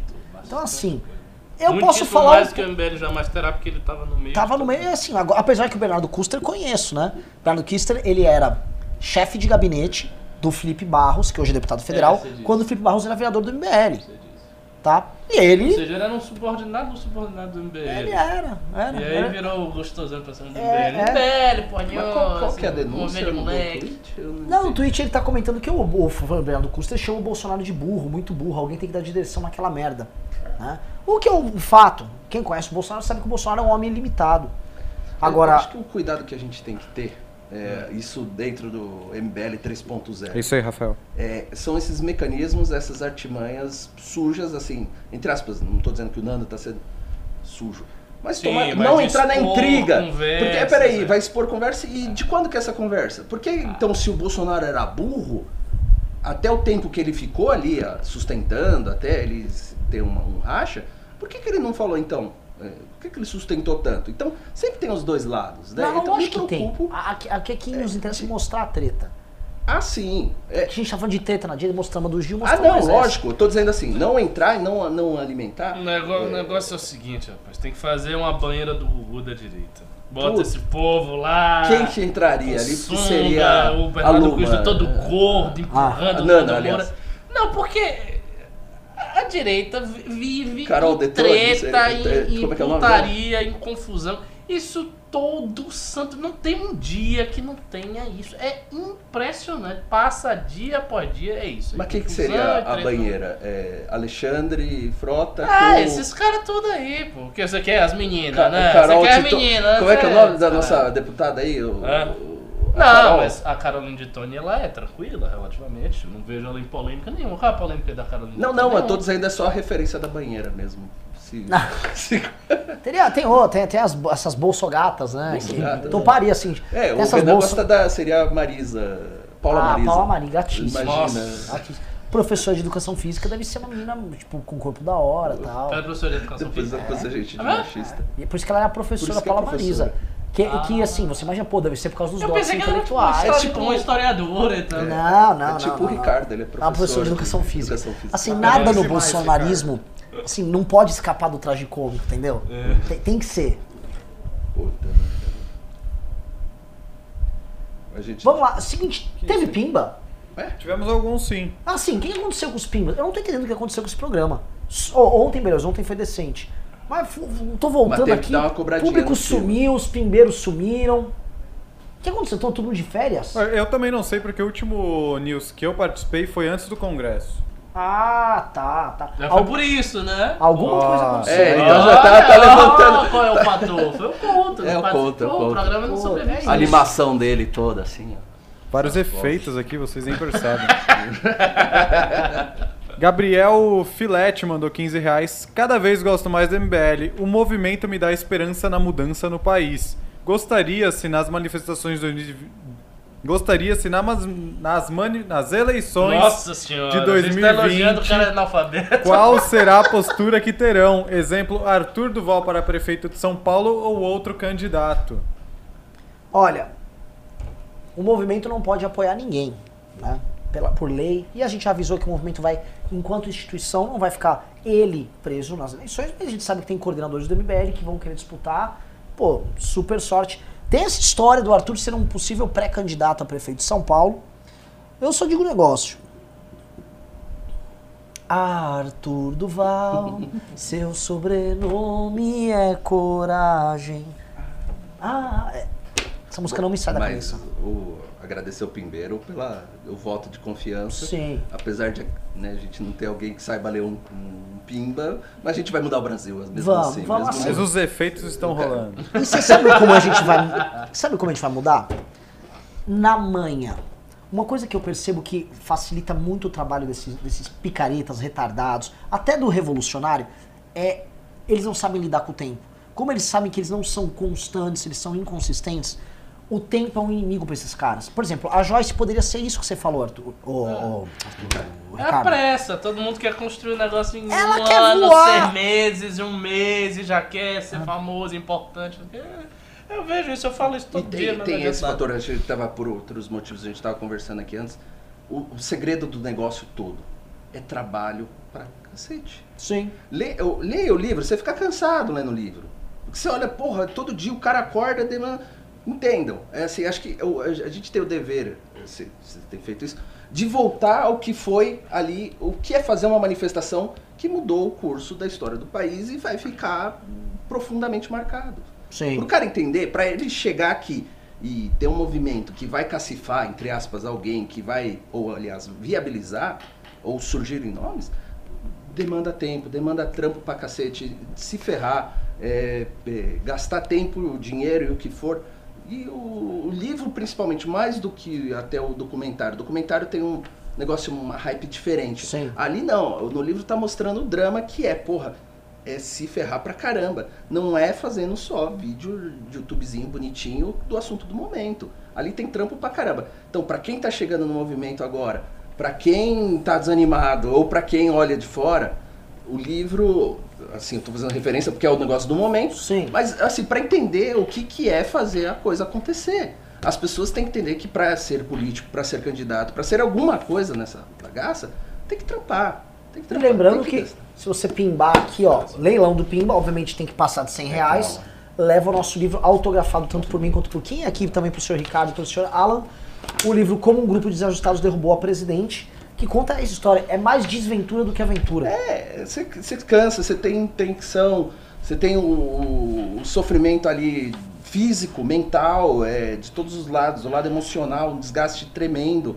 Então o cara tá achando que política é, ah, assim, a conhecer relacionamento, é também.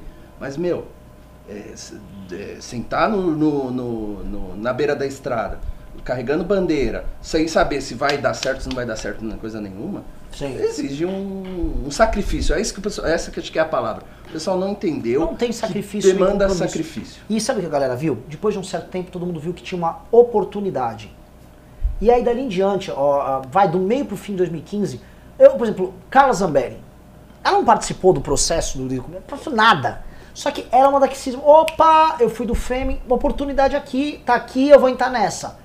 Eu comecei a ouvir falar dela quando ela se algemou de mentira lá na frente, lá dentro do Congresso. Isso foi muito Não, louco. mas, mas antes ela já participava de tudo. mas muito, Era, muito o movimento dela era incipiente. pequenininho. Muito, Era ela e tal, só, mas ela, era ela muito incipiente. Sim, mas tem milhares de exemplos que, de pessoas. Sim, sim, pessoas sim, que não. nem apareceram. A Joyce é uma dela. Eu lembro que no acampamento a gente tava acampado. Você falou hoje, Bolsonaro, no, na, na- na- na- no grupo de trabalho. Ah, lá na entrevista. O Bolsonaro nunca foi nas reuniões do comitê do impeachment. Nem Não, ele, nem o não fez filho. Nem ele, nem o filho. Eu, e olha assim, de, houve acho que umas 9 a 10 reuniões, eu estive presente em 80% delas. Pelo menos 8. Ele não ia. E não era nem considerado como parte daquilo. E era aberto. Se você é um deputado de oposição e estava contribuindo de alguma maneira, você participava. E era inteligente participar porque muita decisão importante era tomada. E assim, era um ambiente meio aberto. Eu já brequei ideias ruins. O livro conta isso. Como, tipo, eles queriam fazer uma espécie de um diretas já, uma turnê de manifestação com político. Eu falei, vai dar merda! E a gente articulou pra não rolar ali. Articulou com o PSDB. O PSDB foi consciente. Ela falou, não, não, isso aqui vai dar bosta. E o, ele nunca, nunca teve o mínimo interesse. Sabe o que acontecia? Às vezes a gente tomava uma decisão pelo comitê do impeachment e tinha, ficava o pessoal em reunião numa sala, a imprensa já, opa, tá reunião no comitê. A gente saía de lá e ia fazer uma coletiva de imprensa no Salão Verde. Aí ele aparecia. Tanto que o apelido do Bolsonaro, vocês verem, era papagaio de pirata. Nossa. Eu falava, ih, lá vem o papagaio de pirata. E era sempre assim ali com o pescoço. Ah, assim, ó, esse é Brasil, esse é... Era na cara, era descarado. É. Então a gente tem um. Você elegeu. Agora, eu fiquei com duas dúvidas. Já de pirata fez uma boa estratégia. Deu, deu certo. Agora, duas dúvidas. Uma, é, você mencionou hoje na entrevista com o Rica que dormiu na casa do, do Bolsonaro lá durante o. E Bolsonaro deu entrevista que recebeu auxílio moradia para Pra comer, comer gente. gente. Você Ah. dormiu na casa logo. Bolsonaro comeu gente? Não porque ele não me considera gente. E segunda dúvida, você diz, ao descrever Fred, você fala, ele é o- os pelos louros da- dos pés à cabeça, ou da cabeça aos pés. Você. Será que fui eu ou foi o Kim que escreveu? Será que foi o Kim? Foi o Kim que escreveu. Puta merda, eu tenho que solucionar essa Sim, dúvida. sim, Conferir sim. o E Chico aí o Kim Pelos. fala disso e depois fala da voz fina dele. Isso. Foi então foi o Kim. Eu vou perguntar pro Kim ainda. Ficou é, bem aparentemente o. Kim tem conhecimento de causa ali. Vamos lá. Pelos. Cadê os pimbas? Tô puto. Ó, a gente tá organizando manifestação, dia 8 tem manifestação, ato no Brasil inteiro, faixa, prisão em segunda instância. E cadê? Estamos abandonados. Ó, faz o seguinte, vai pra aquelas lives lá do. Vamos fazer o seguinte, vamos abandonar nosso público. Vamos, vamos fazer. Oi! É o seguinte, a Huawei tá vindo pro Brasil, vai instalar a! É, não é que é plana, a gente não tem como gravar que ela é redonda. É isso, tinha que puxar saco de Sargentalha aí. Falta uma Virgínia aqui nesse programa. Ó, Pri Pompei Pompeu mandou 5,49 dólares canadenses, pimba pelo cafezinho. Ô, valeu. Linda Tbilisi mandou 5 reais. Estão praticando a janela de Overton. Vão, Isso, Vão exatamente. jogando assunto até desestabilizar o povo que passa a ser normal Isso. e aprovar esta aberração. Exatamente, boa observação, a janela de Overton mesmo. Você começa primeiro a falar de uma ideia absolutamente improvável e absurda, depois a ideia vai se tornando improvável, mas não tão absurda, depois ela começa a ficar aceitável e daí vai. Thelma ML mandou 4,99 dólares. Ditadura de direita na América Latina tem sempre a mão dos Estados Unidos. O I love you de Bolsonaro a Trump seria suficiente para um apoio americano ao AI-5? Não. Não, não seria nem perto disso, nem perto disso. Até porque o, Bolso, o, o Trump não apoia em nada o Bolsonaro, na prática. É, exato. Talvez se houvesse uma- um golpe de Estado, o Trump no máximo mandasse um tweet. né? E olha lá. Ó, eu, Pri- eu acho, na verdade, que os Estados Unidos iam se afastar do Brasil. Sim. Ó, a Pri Pompeu mandou mais alguns dólares canadenses, mandou 3,99. Seria Holiday vice do Arthur? Olha, numa hipótese de o Arthur é pré-candidato a prefeito de São Paulo, eu posso dizer que essa chance não existe. né? Até porque se o Arthur vier ser pré-candidato a prefeito, acho que tem que ter um vice ou empresarião. Um empresário político, É. bem assim, sedimentado. Chapa puro sangue MBL Não dá, não tem sentido. Dupla. Leonardo Guarizo Barbosa mandou dois reais. Janaína Pascoal pistolou mais que o 38 do Bozo. Estão comparando com o É, canhão, não. Janaína Pascoal, ela lembra o Hulk, né? Aquela famosa frase, tipo, qual é o seu segredo? Eu sempre estou com raiva. Então ela sempre tem um potencial de É, é verdade. incrível.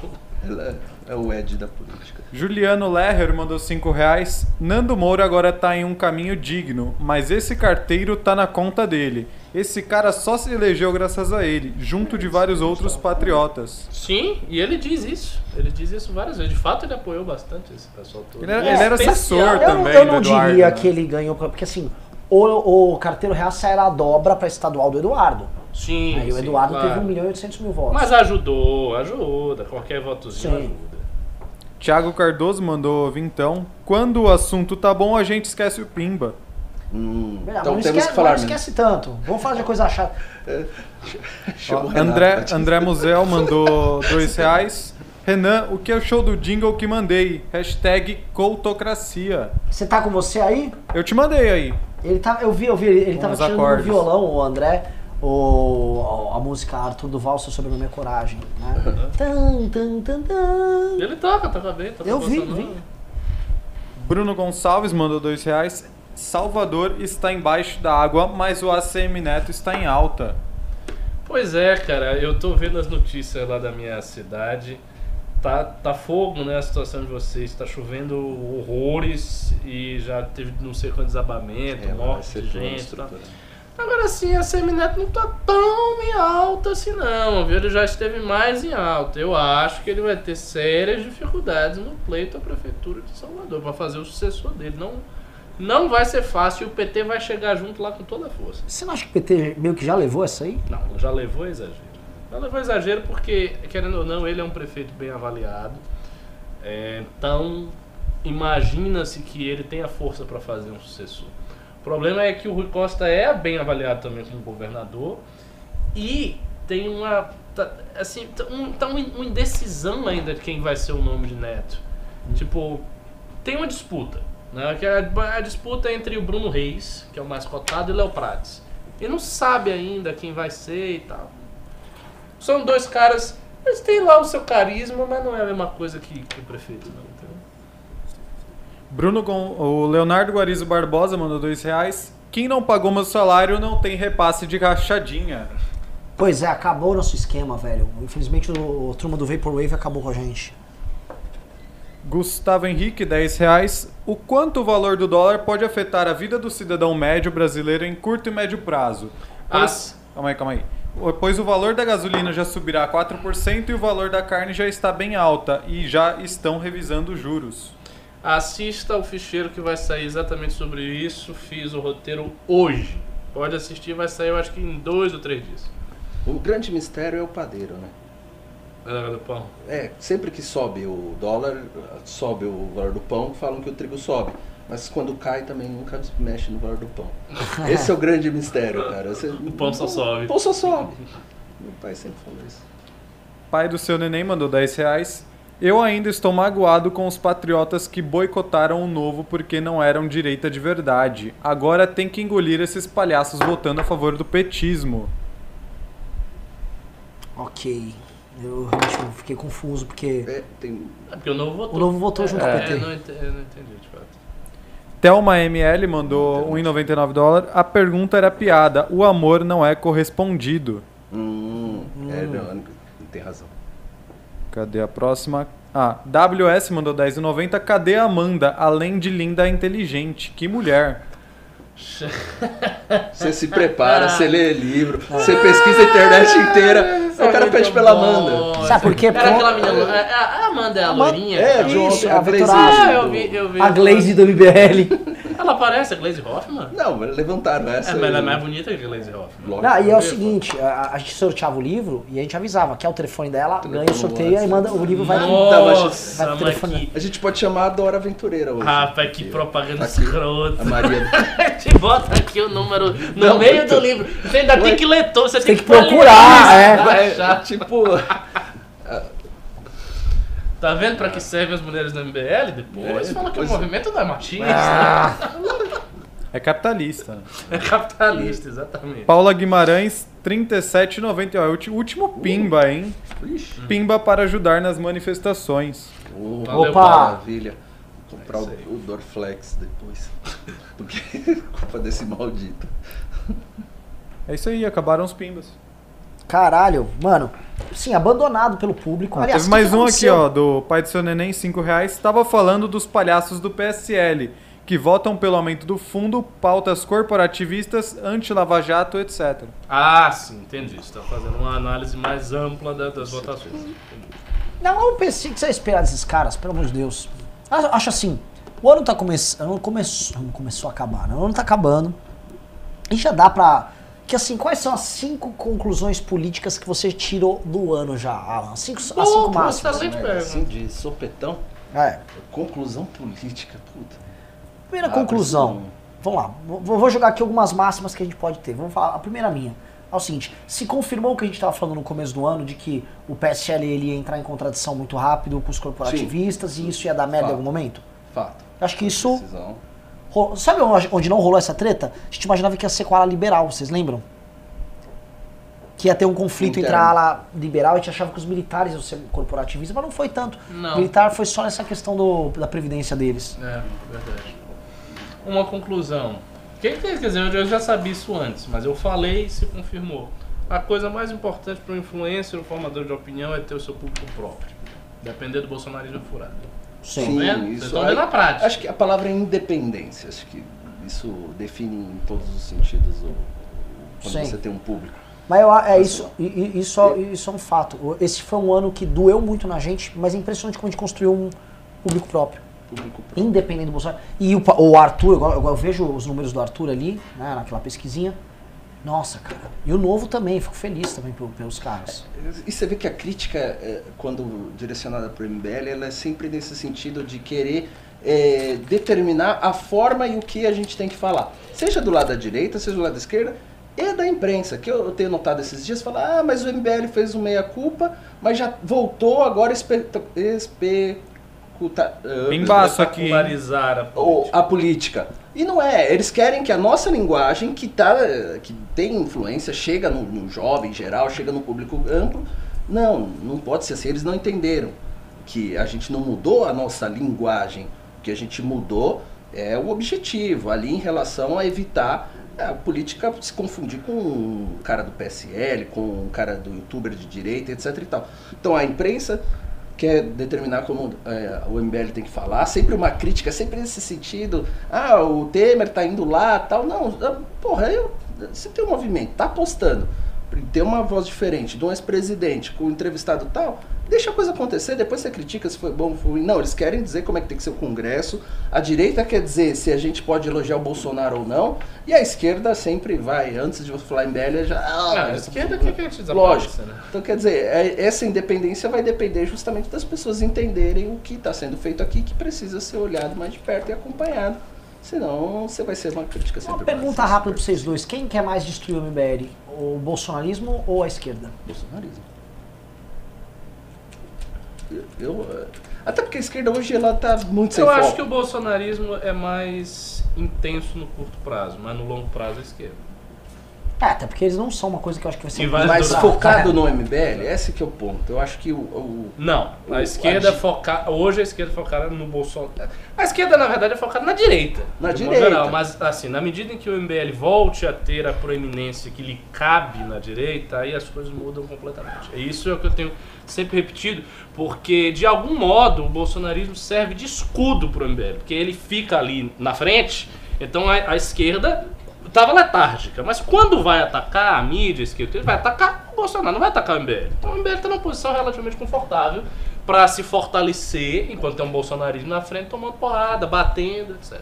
eu, eu, eu Mas vejo- isso é temporário. É, eu vejo a direita assim como o medo, direita não, bolsonarismo, né? Especificamente com esse medo. O Lodi realmente faz a comparação, já você enxerga o que é legítimo e o que não é, e aí você cria esse mal-estar para eles. Então é uma pedra no, no sapato. Agora, com relação à esquerda, e- eles procuram ignorar o problema, que é o seguinte, para mim, hoje na direita, em que grupo ou quem na direita tem a capacidade de expressar ideias políticas de uma forma acessível, moderna ou para jovens, que é o, o foco Não, da, é o da MBL. esquerda. É, É o é MBL. nítido. É, Então é isso. fato. Eu soube também, assim, inclusive o bebendo da entrevista na imprensa, tá? Mas eu soube de outras figuras que participaram lá, o pavor que tanto o Eduardo quanto o Carlos Bolsonaro tem da gente. Ódio puro. Porque, um, você pega o Kim, põe o Eduardo do lado. Ah, pelo amor de Deus. Você, o, o- Eduardo não fica. Eles sabem, eles sabem. Eles estavam com a gente no, no processo de impeachment. Eles sabem como a gente conversava, como a gente agia, como funcionava, e eles sabem quem eles são.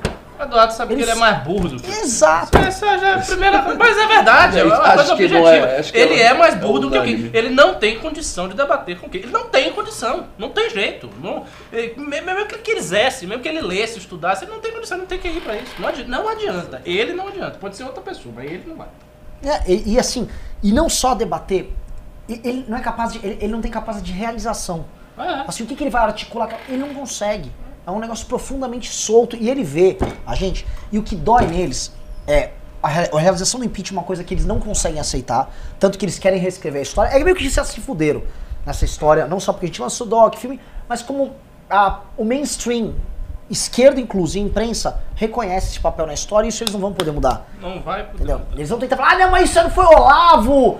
Eles vão tentar, mas tá cada vez pior. Com essa queimação É, deles é. recente. Mas é, é, eu acho que o- nessa ideia da autenticidade, eu acho, lembrando, vai, o, o pós-congresso, aquele momento que, é- que a gente tá lá num reduto esquerdista, e aí começa a mandar mensagem pro Bolsonaro, a, a galera que tá no bar, que você sabe que é progressista, da esquerda, Foi muito engraçado tá parte. assim, tá pirando, tá falando o que, que esses malucos estão fazendo e curtindo. Aí de repente a gente começa também a mandar mensagem pro É, Lula. eu vou, vou falar em bom caras português. Eu vou falar em bom português É. porque dane-se, tá? A gente tava bêbado, não, em frente, após, Eu no não. pós-balada.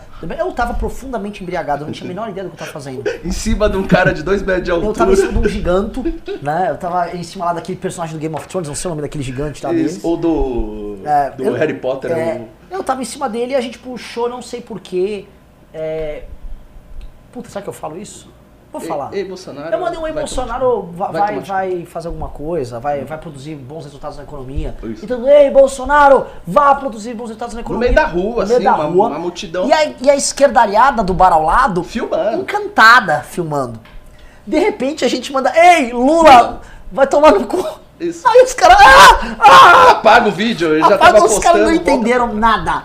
A esquerdalhada, cara, não entendeu bolhufas. Exatamente. E aquilo é uma coisa muito única que, meu, pouca gente tem, tem essa capacidade de fazer que a gente. Exatamente. Aí é, é esse que é o ponto que incomoda tanto os dois lados. Não sei qual a intensidade de cada um, né?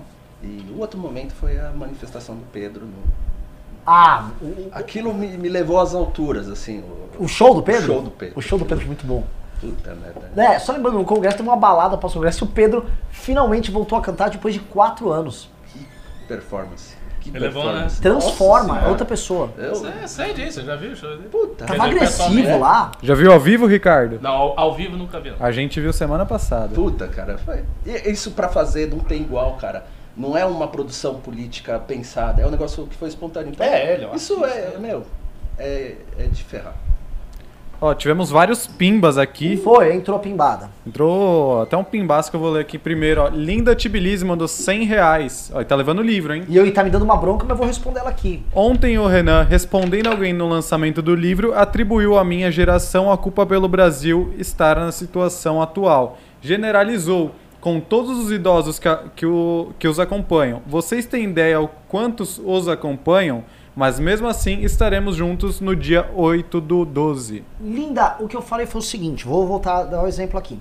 Foi um senhor com uma senhora num evento nosso xingar a gente, basicamente usar de mentira e fazer uso daquele momento pra falar assim: o povo tá cansado, vocês não estão entendendo. O povo tá cansado pra tentar justificar medidas radicais do governo. O povo tá cansado, né? E eu coloquei, primeiro, você não é o povo, né, meu querido? E segundo, quem é esse povo que tá cansado? Porque eu não tô cansado.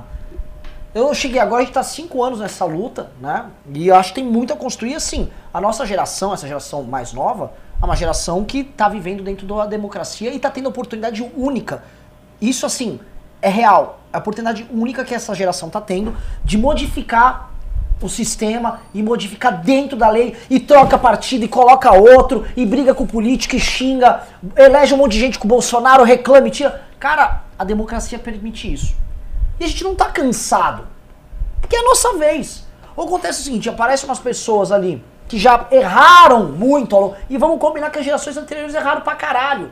Erraram no processo e chega e fala que tá cansado, então agora tem que fechar o Congresso? Não, por que na minha vez tem que fechar o Congresso? Tô errado? Não, tá absolutamente certo. Até porque na década de 60, 70 e já 80, o que tinha era ditadura, partidos de esquerda revolucionária, ou seja, era um cenário bem tétrico. O nosso cenário é melhor, então a gente tem um direito. É uma, é uma geração nova, uma geração que vem, que tem o direito a criar a sua, a sua luta política. E não pode ficar atrelado em paradigmas antigos. É, de co- eu entendi, eu concordo plenamente com isso. Não quer dizer Não, não quer dizer que todo mundo que de não 70, seja um 60, momento 50 intergeracional anos, que, que tenha produzido. Você não coloca um milhão na Paulista de cara de até 30 anos. Você não, vai Não, colocar, não, pera, não, não. apresenta essa carteirinha de estudante para subir aqui, ou todo mundo que hoje tem essa idade. eu- Não, não, é, é o isso. contexto que ela Essa levantou ali é um contexto específico.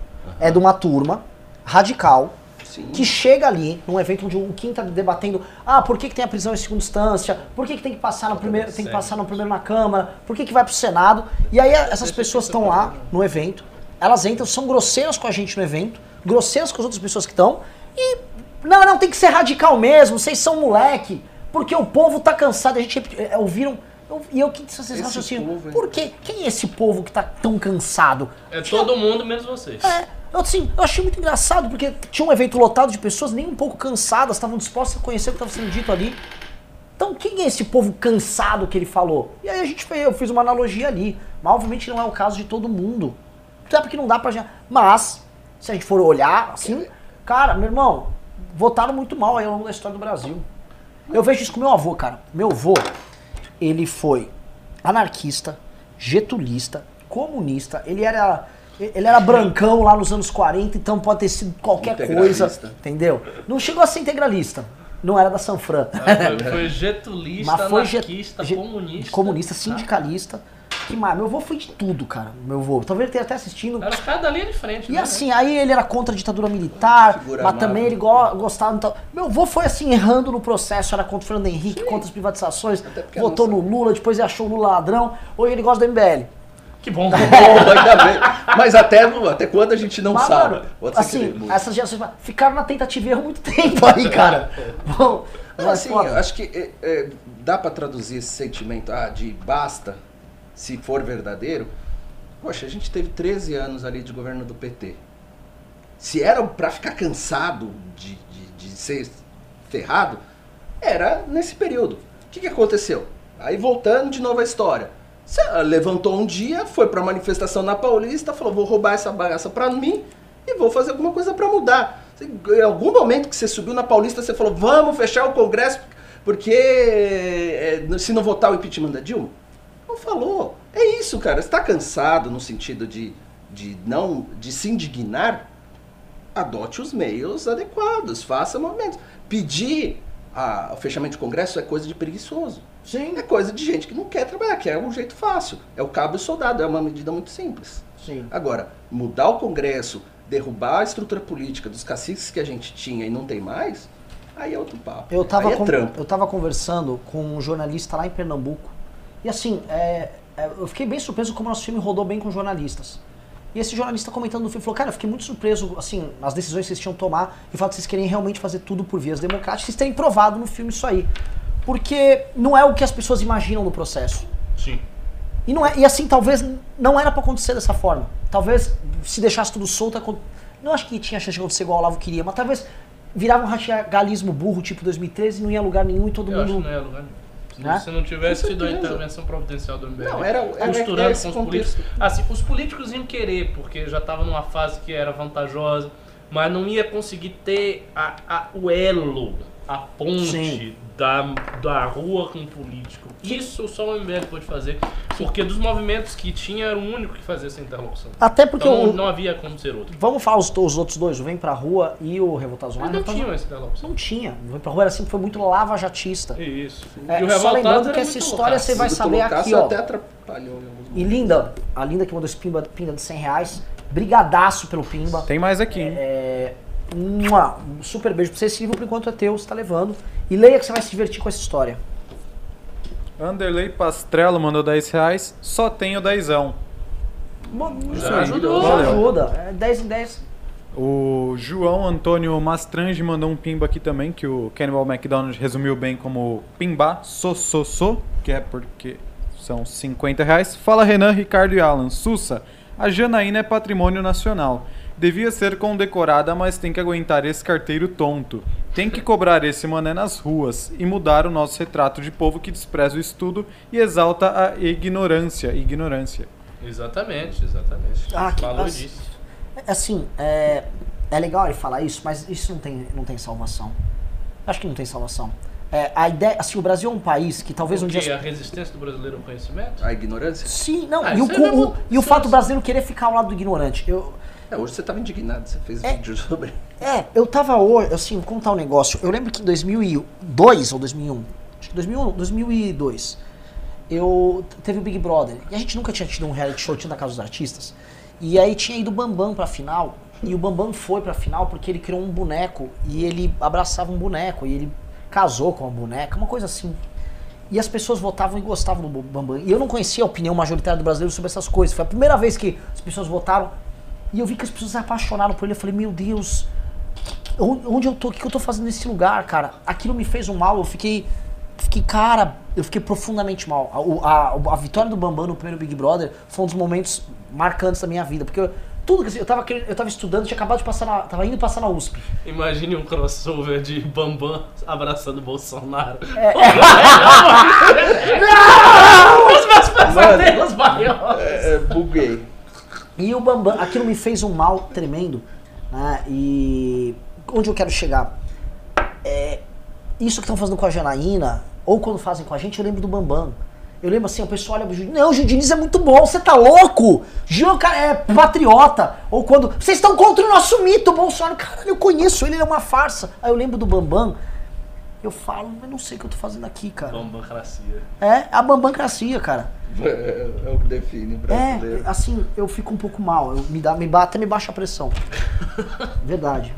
É, você tem diversas camadas aí do problema, não só o, o popular, como o cara que tem acesso ao conhecimento, ele é muito, tec, ele muito pro sentido de conhecimento é, técnico ou específico de uma área profissional, né? Então é um problema que Só corrigindo um cara aqui no comentário, falou: parece que o Renan acha ruim apoiar a Lava Jato, eu devo ter falado que eu venho pra rua Lava Jatista. Não. Não. É que eu venho pra rua na época, o foco dele era muito mais Lava Jato e o nosso foco era muito mais o impeachment. A gente sempre teve um viés mais político e eles tiveram um viés de apoio à operação de corrupção, só isso. Bora continuar? Armando Marcos, 5 reais. Joyce Grande em São Paulo só se for boneca inflável dela. Que eu fiz a arte por encomenda de um grupo que quis elogiar ela antes da desgraça. Hahaha. Vocês veem como é que é, né?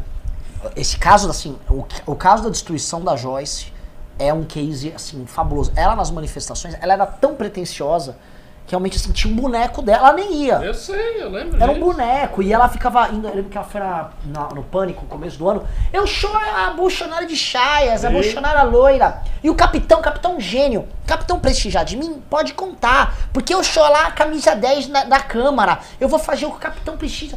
Cara, você via descaradamente assim, essa mulher, ela tá, tipo, é uma oportunista, assim, é assustador, assim, ficava mal. E isso, imagina agora, agora entendendo a cabeça do Carluxo, do Eduardo, isso devia fazer mais mal neles. É, Eu me irritava pelo oportunismo, claro. mas assim, como terceira pessoa, imagina pra eles. Tanto que o Eduardo, quando bate nela, ele fala, é, a Joyce falava que é mais filho do Bolsonaro do que a gente. Exatamente. Vou passar a te comer. Jojo Bills mandou 35 reais e não disse nada. Valeu, Jojo. Agora, voltando assim, o, você, você tá falando do Bambam, né? Você, você começou a entrar num ponto que é legal de falar da, assim, a, a sabedoria popular, né? Porque às vezes não tem sabedoria popular nenhuma. Nenhuma, Tipo, quando eu vejo o caso do Bambam, é só o cara tipo. não é um sábio popular, ele é só um idiota. É, é tipo assim, é, é um, só um sentimentalismo barato E era um, era um lance assim, era muito barato o sentimentalismo. Não gosto de falar disso.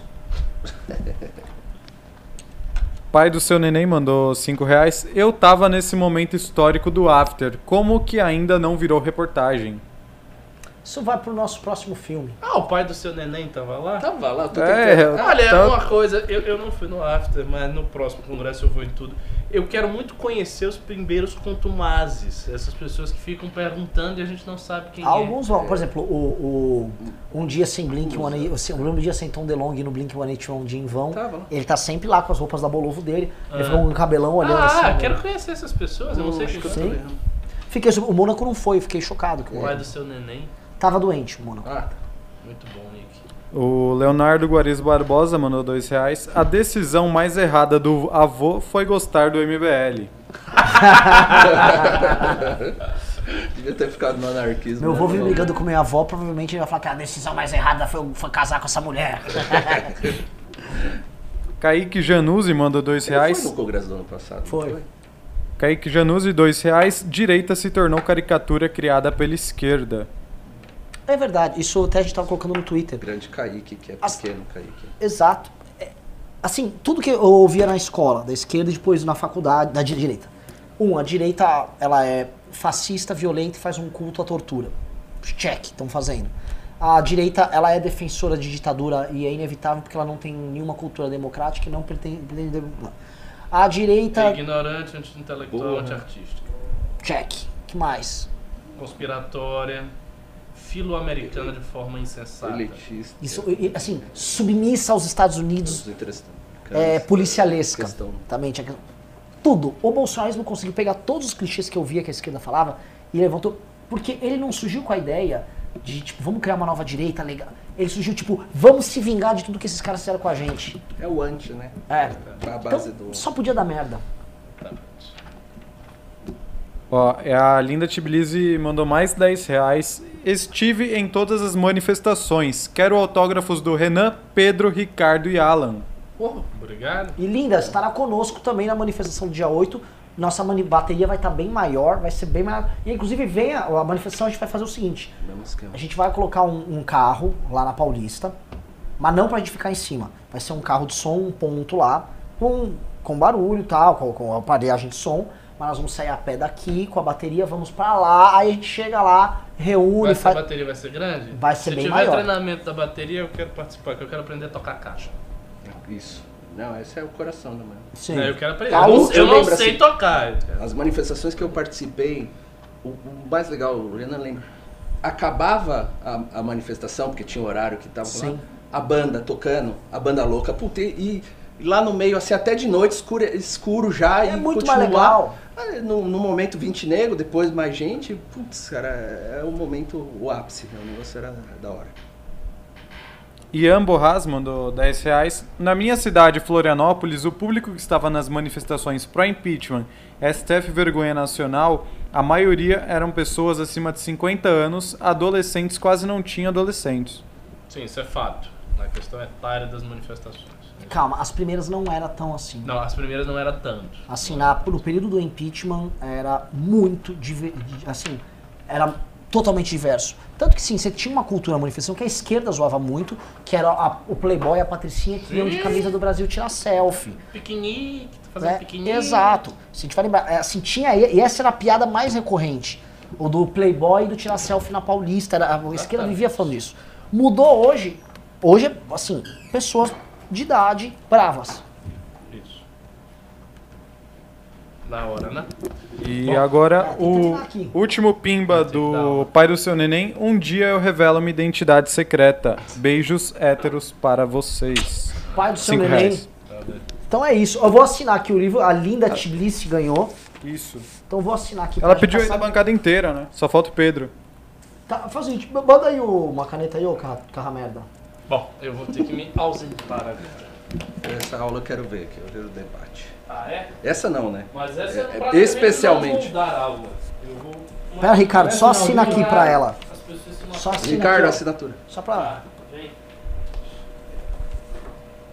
Esse, esse negócio aqui é pra derrubar alguém, né? É, E você também, ó. depois que a gente fizer a merda. É, Eu não vou nem passar por aí, porque daqui a pouco eu É, eu derrubo. quase bato no. Aí eu quebro um negócio desse, é 30 mil reais. Isso, e ficou Alexandre, mano, te pentelhando, você não tem ideia como é chato isso, velho. Não aguento ser irmão dele. É, e eu não vou pagar, né? Eu não vou, eu não vou pagar 30 mil pra uma câmera nem a pau. É linda Tbilisi, né? Isso. Tbilisi é uma cidade. Sim, é, é, é, é, é europeia, agora onde é. Mas é Tbilisi. É tipo Eslováquia, É Eslovénia. uma assim. coisa assim, Lukachev, sei lá. Deixa eu ver aqui onde é Tbilisi. Ah, capital da Geórgia. De onde veio o Stalin, tô preocupado, hein? E assim, a gente teve algumas referências ao Stalin hoje, né? Porque tem ela aqui, com seu sobrenome de Tbilisi, e o cachorrinho, filhote da Sig, que tava andando por aqui hoje, chama Koba, que, era, o nome apelido. dele, é, o apelido dele antigamente, verdade. O, o único trabalhador do, do regime, assim, historicamente, que o resto era tudo intelectual. Era sapateiro. Tentou ser padre. Tentou. Ô, ô, Tentou? enfim, explica Tentou? pra Linda como é que leva, o, como é que seminário. ela manda o endereço. É verdade. Ah, Linda, manda um e-mail para tv.mbl.org.br